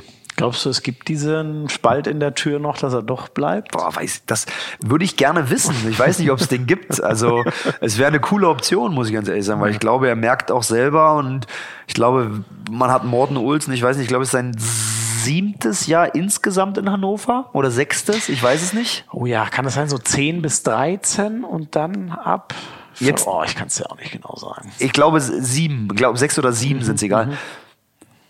Ich glaube, in keinem Jahr vorher hat er, hat er sich aufs Logo geklopft, hat ähm, sich über Tore so für die Mannschaft und alles so gefreut wie dieses Jahr. Mhm, mh. Und das beschreibt, glaube ich, auch unsere Mannschaft gut. Er ist, glaube ich, auch eine starke Symbolik für diesen Erfolg, den wir dieses Jahr haben. Mhm, mh. Und nicht aufgrund seiner sportlichen Leistung, sondern so wie er charakterlich auftritt. Mhm. Ist ja dann auch die Frage, ob das vielleicht auch nur so geht, weil man eben schon weiß, dass es das, das, das weiß man nicht. Absolut. Ist, ne? ja. ähm, lieber Baustelle oder Büro? Lieber Baustelle. Echt, du willst ganz nah dran sein. Ja, so Bauleiter, so direkte Betreuung und sowas ist schon was Cooles. Also ich will jetzt, ich bin jetzt nicht unbedingt der klassische Handwerker, da würde ich mich eher nicht so sehen, aber schon so ähm, Betreuung direkt dran, ja. Büro wäre jetzt nicht so meins. Ja, ein anpackender Mann, so genau. kennen wir dich ja. Fabian Böhm oder Julius Kühn? Wen stellen wir auf, auf halb links? Das, ähm, mal den einen, mal den anderen. Ähm, ich denke, es ist auch immer sehr, sehr gegnerabhängig. Mhm. Ähm, Julius hat zum Beispiel eine ganz, ganz andere Qualität, als ich sie habe. Ähm, und deswegen finde ich, ist die Konstellation, die wir beide zusammen auf der Position haben, einfach auch sehr, sehr gut. Mhm. Er kommt viel über den Schuss, viel über seine Stärke, seine Kraft. Ich mache es vielleicht mehr mit ähm, Gewieftheit, 1-1-Stärke, Wurfvariationen, andere Komponenten, die ich ins Spiel so einbringe. Von daher, wir fangen mit Julius an und Fabian ergänzt es dann perfekt. Okay, das ist doch mal ein Wort. Ja. Da freuen wir uns drauf. Nachdem das bei der Heim-WM leider nicht so klappen konnte, freuen wir uns umso mehr drauf, wenn das dann jetzt dann im Januar so passiert. Wer ist denn der bessere Boss? Benjamin Chaton oder Sven Sören Christophersen? Was ist denn das für eine Frage? Ey? ja, die ist gemein. Die ne? ich, ah. ja, also kann man schwer miteinander vergleichen. Ich glaube, das wäre auch. Ähm, ich glaube, das nimmt mir keiner von beiden übel, wenn ich sage Benny, mhm. weil ich glaube, wie viele Jahre hat der in dem Geschäft schon gearbeitet? Mhm Smöre macht's jetzt seit anderthalb Jahren und dafür macht das gut. Mhm. Ähm, dass sowas in dieser Position, er hat aufgehört, hatte eigentlich noch ein Jahr Vertrag, auf einmal ergibt sich diese Möglichkeit und er ist schwupps sportlicher Leiter. Ja, dass du da erstmal mit deinen Aufgaben wächst, ähm, ist, glaube ich, ganz, ganz normal. Und Benny war boah, seit der ersten Stunde gefühlt bei Hannover, hat vorher schon in Barling, hat vorher schon in Lemgo.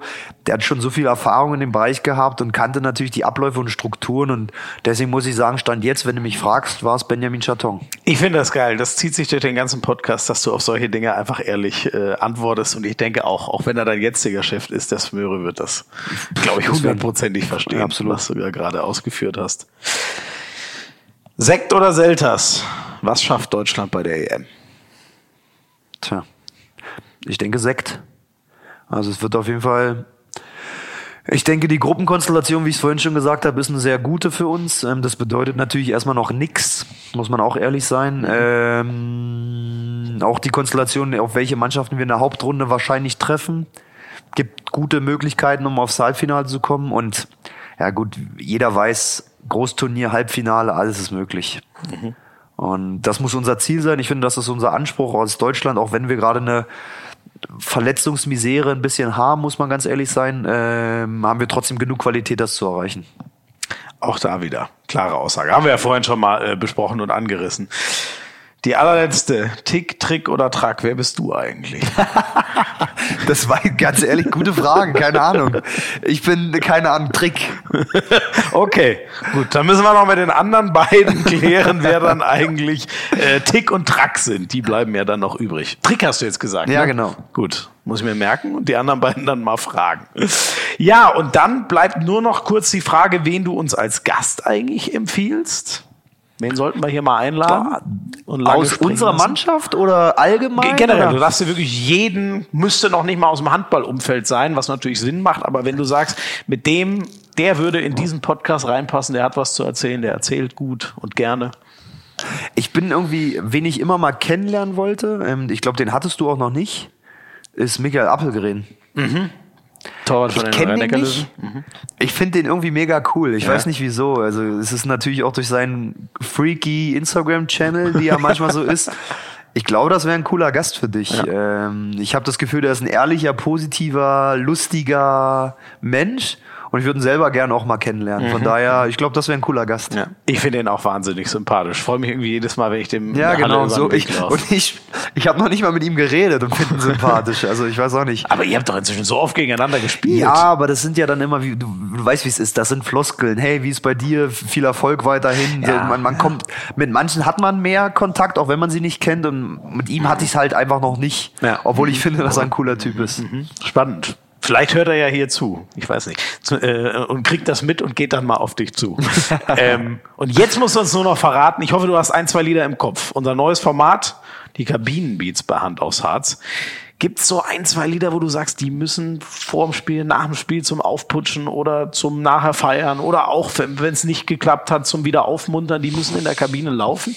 Hast du da zwar ein paar Lieder für uns im Kopf? Boah Brauchst du was, was brauchst du exakte Namen oder? Äh, ja, zumindest so, dass wir es rausfinden können und in unsere Spotify-Playlist. Äh, also wenn du jetzt sagst, die heißt irgendwas mit A und das Lied geht mit B los, ist ja, das ist wenig. Okay, alles klar. Warte, ich habe auf jeden Fall ein Lied. Ja.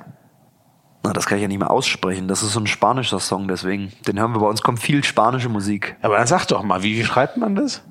das ne Revions Pass.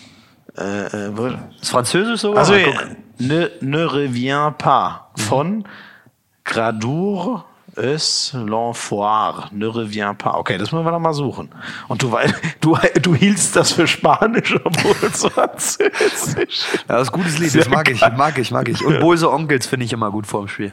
Okay. Wenn so ein bisschen was Rockiges ist. Gibt's da? Auf gute Freunde. Mhm. Okay.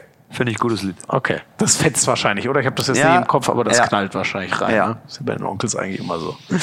So, jetzt sage ich nochmal Tausend Dank. Ähm, das hat jetzt perfekt gepasst. Es ist jetzt, glaube ich, doch dann wahrscheinlich die längste oder zweitlängste Folge aller Zeiten. Ah, ja, schönen Dank. Ja, und ich habe mich vorher noch.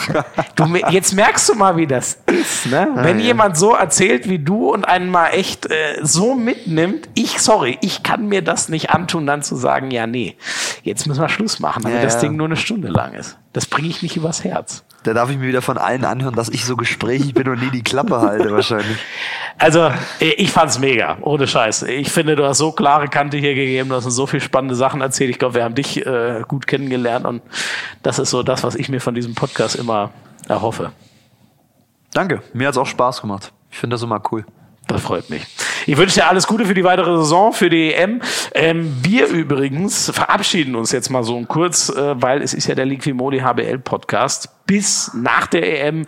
Da sind wir dann wieder zurück, pünktlich zum Rückrundenstart. Da werden wir natürlich auch nochmal die EM nachbesprechen. Aber jetzt macht Hand aufs Harz erstmal eine kleine Pause. Aber jetzt habt ihr eine Folge in Überlänge, an der hattet ihr jetzt erstmal lange was zu hören.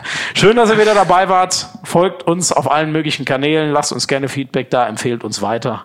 Und dann bis bald bei Hand aufs Harz. Ciao, ciao.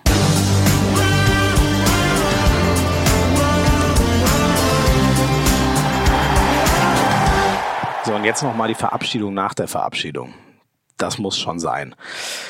Das erste Jahr Hand aufs Harz, ähm, da wird man irgendwie schon ein bisschen rührselig. Seit knapp einem Jahr gibt's jetzt unseren Podcast, hat Anfang 2019 angefangen, jetzt geht das erste Kalenderjahr zu Ende. Ähm, und das war einfach geil. Ich möchte mich mal ganz herzlich bei euch allen bedanken. Ich habe so viel Nachrichten immer bekommen. Ähm, so oft äh, sagt ihr mir in der Halle, wie geil ihr dieses Format findet. Und äh, das wollte ich einfach mal zurückgeben, ähm, dass das einfach enorm hilft. So in Anführungszeichen einfache Worte, weil, weil man weiß, wofür man es dann macht, weil einen das antreibt, weil man noch mehr Lust hat, dann weiterzumachen. Ähm, das darf man echt nicht, nicht unterschätzen. Ähm, das, das gehört einfach dazu. Äh, für mich ist das die größte und schönste Motivation, wenn ich von euch immer wieder höre, ey, wir hören das gerne, du verkürzt uns die Zeit äh, dabei und dabei. Ja, finde ich, finde ich einfach geil. Das wollte ich an der Stelle nochmal loswerden. Ähm, es hören jede Folge mehrere Zehntausend. Das hätte ich beim Start niemals für möglich gehalten, dass dieser Podcast so durchstartet. Und ich hoffe, dass wir zusammen den Handball einfach noch weiter in die Welt hinaustragen. Das ist äh, unser Sport, der es einfach verdient hat.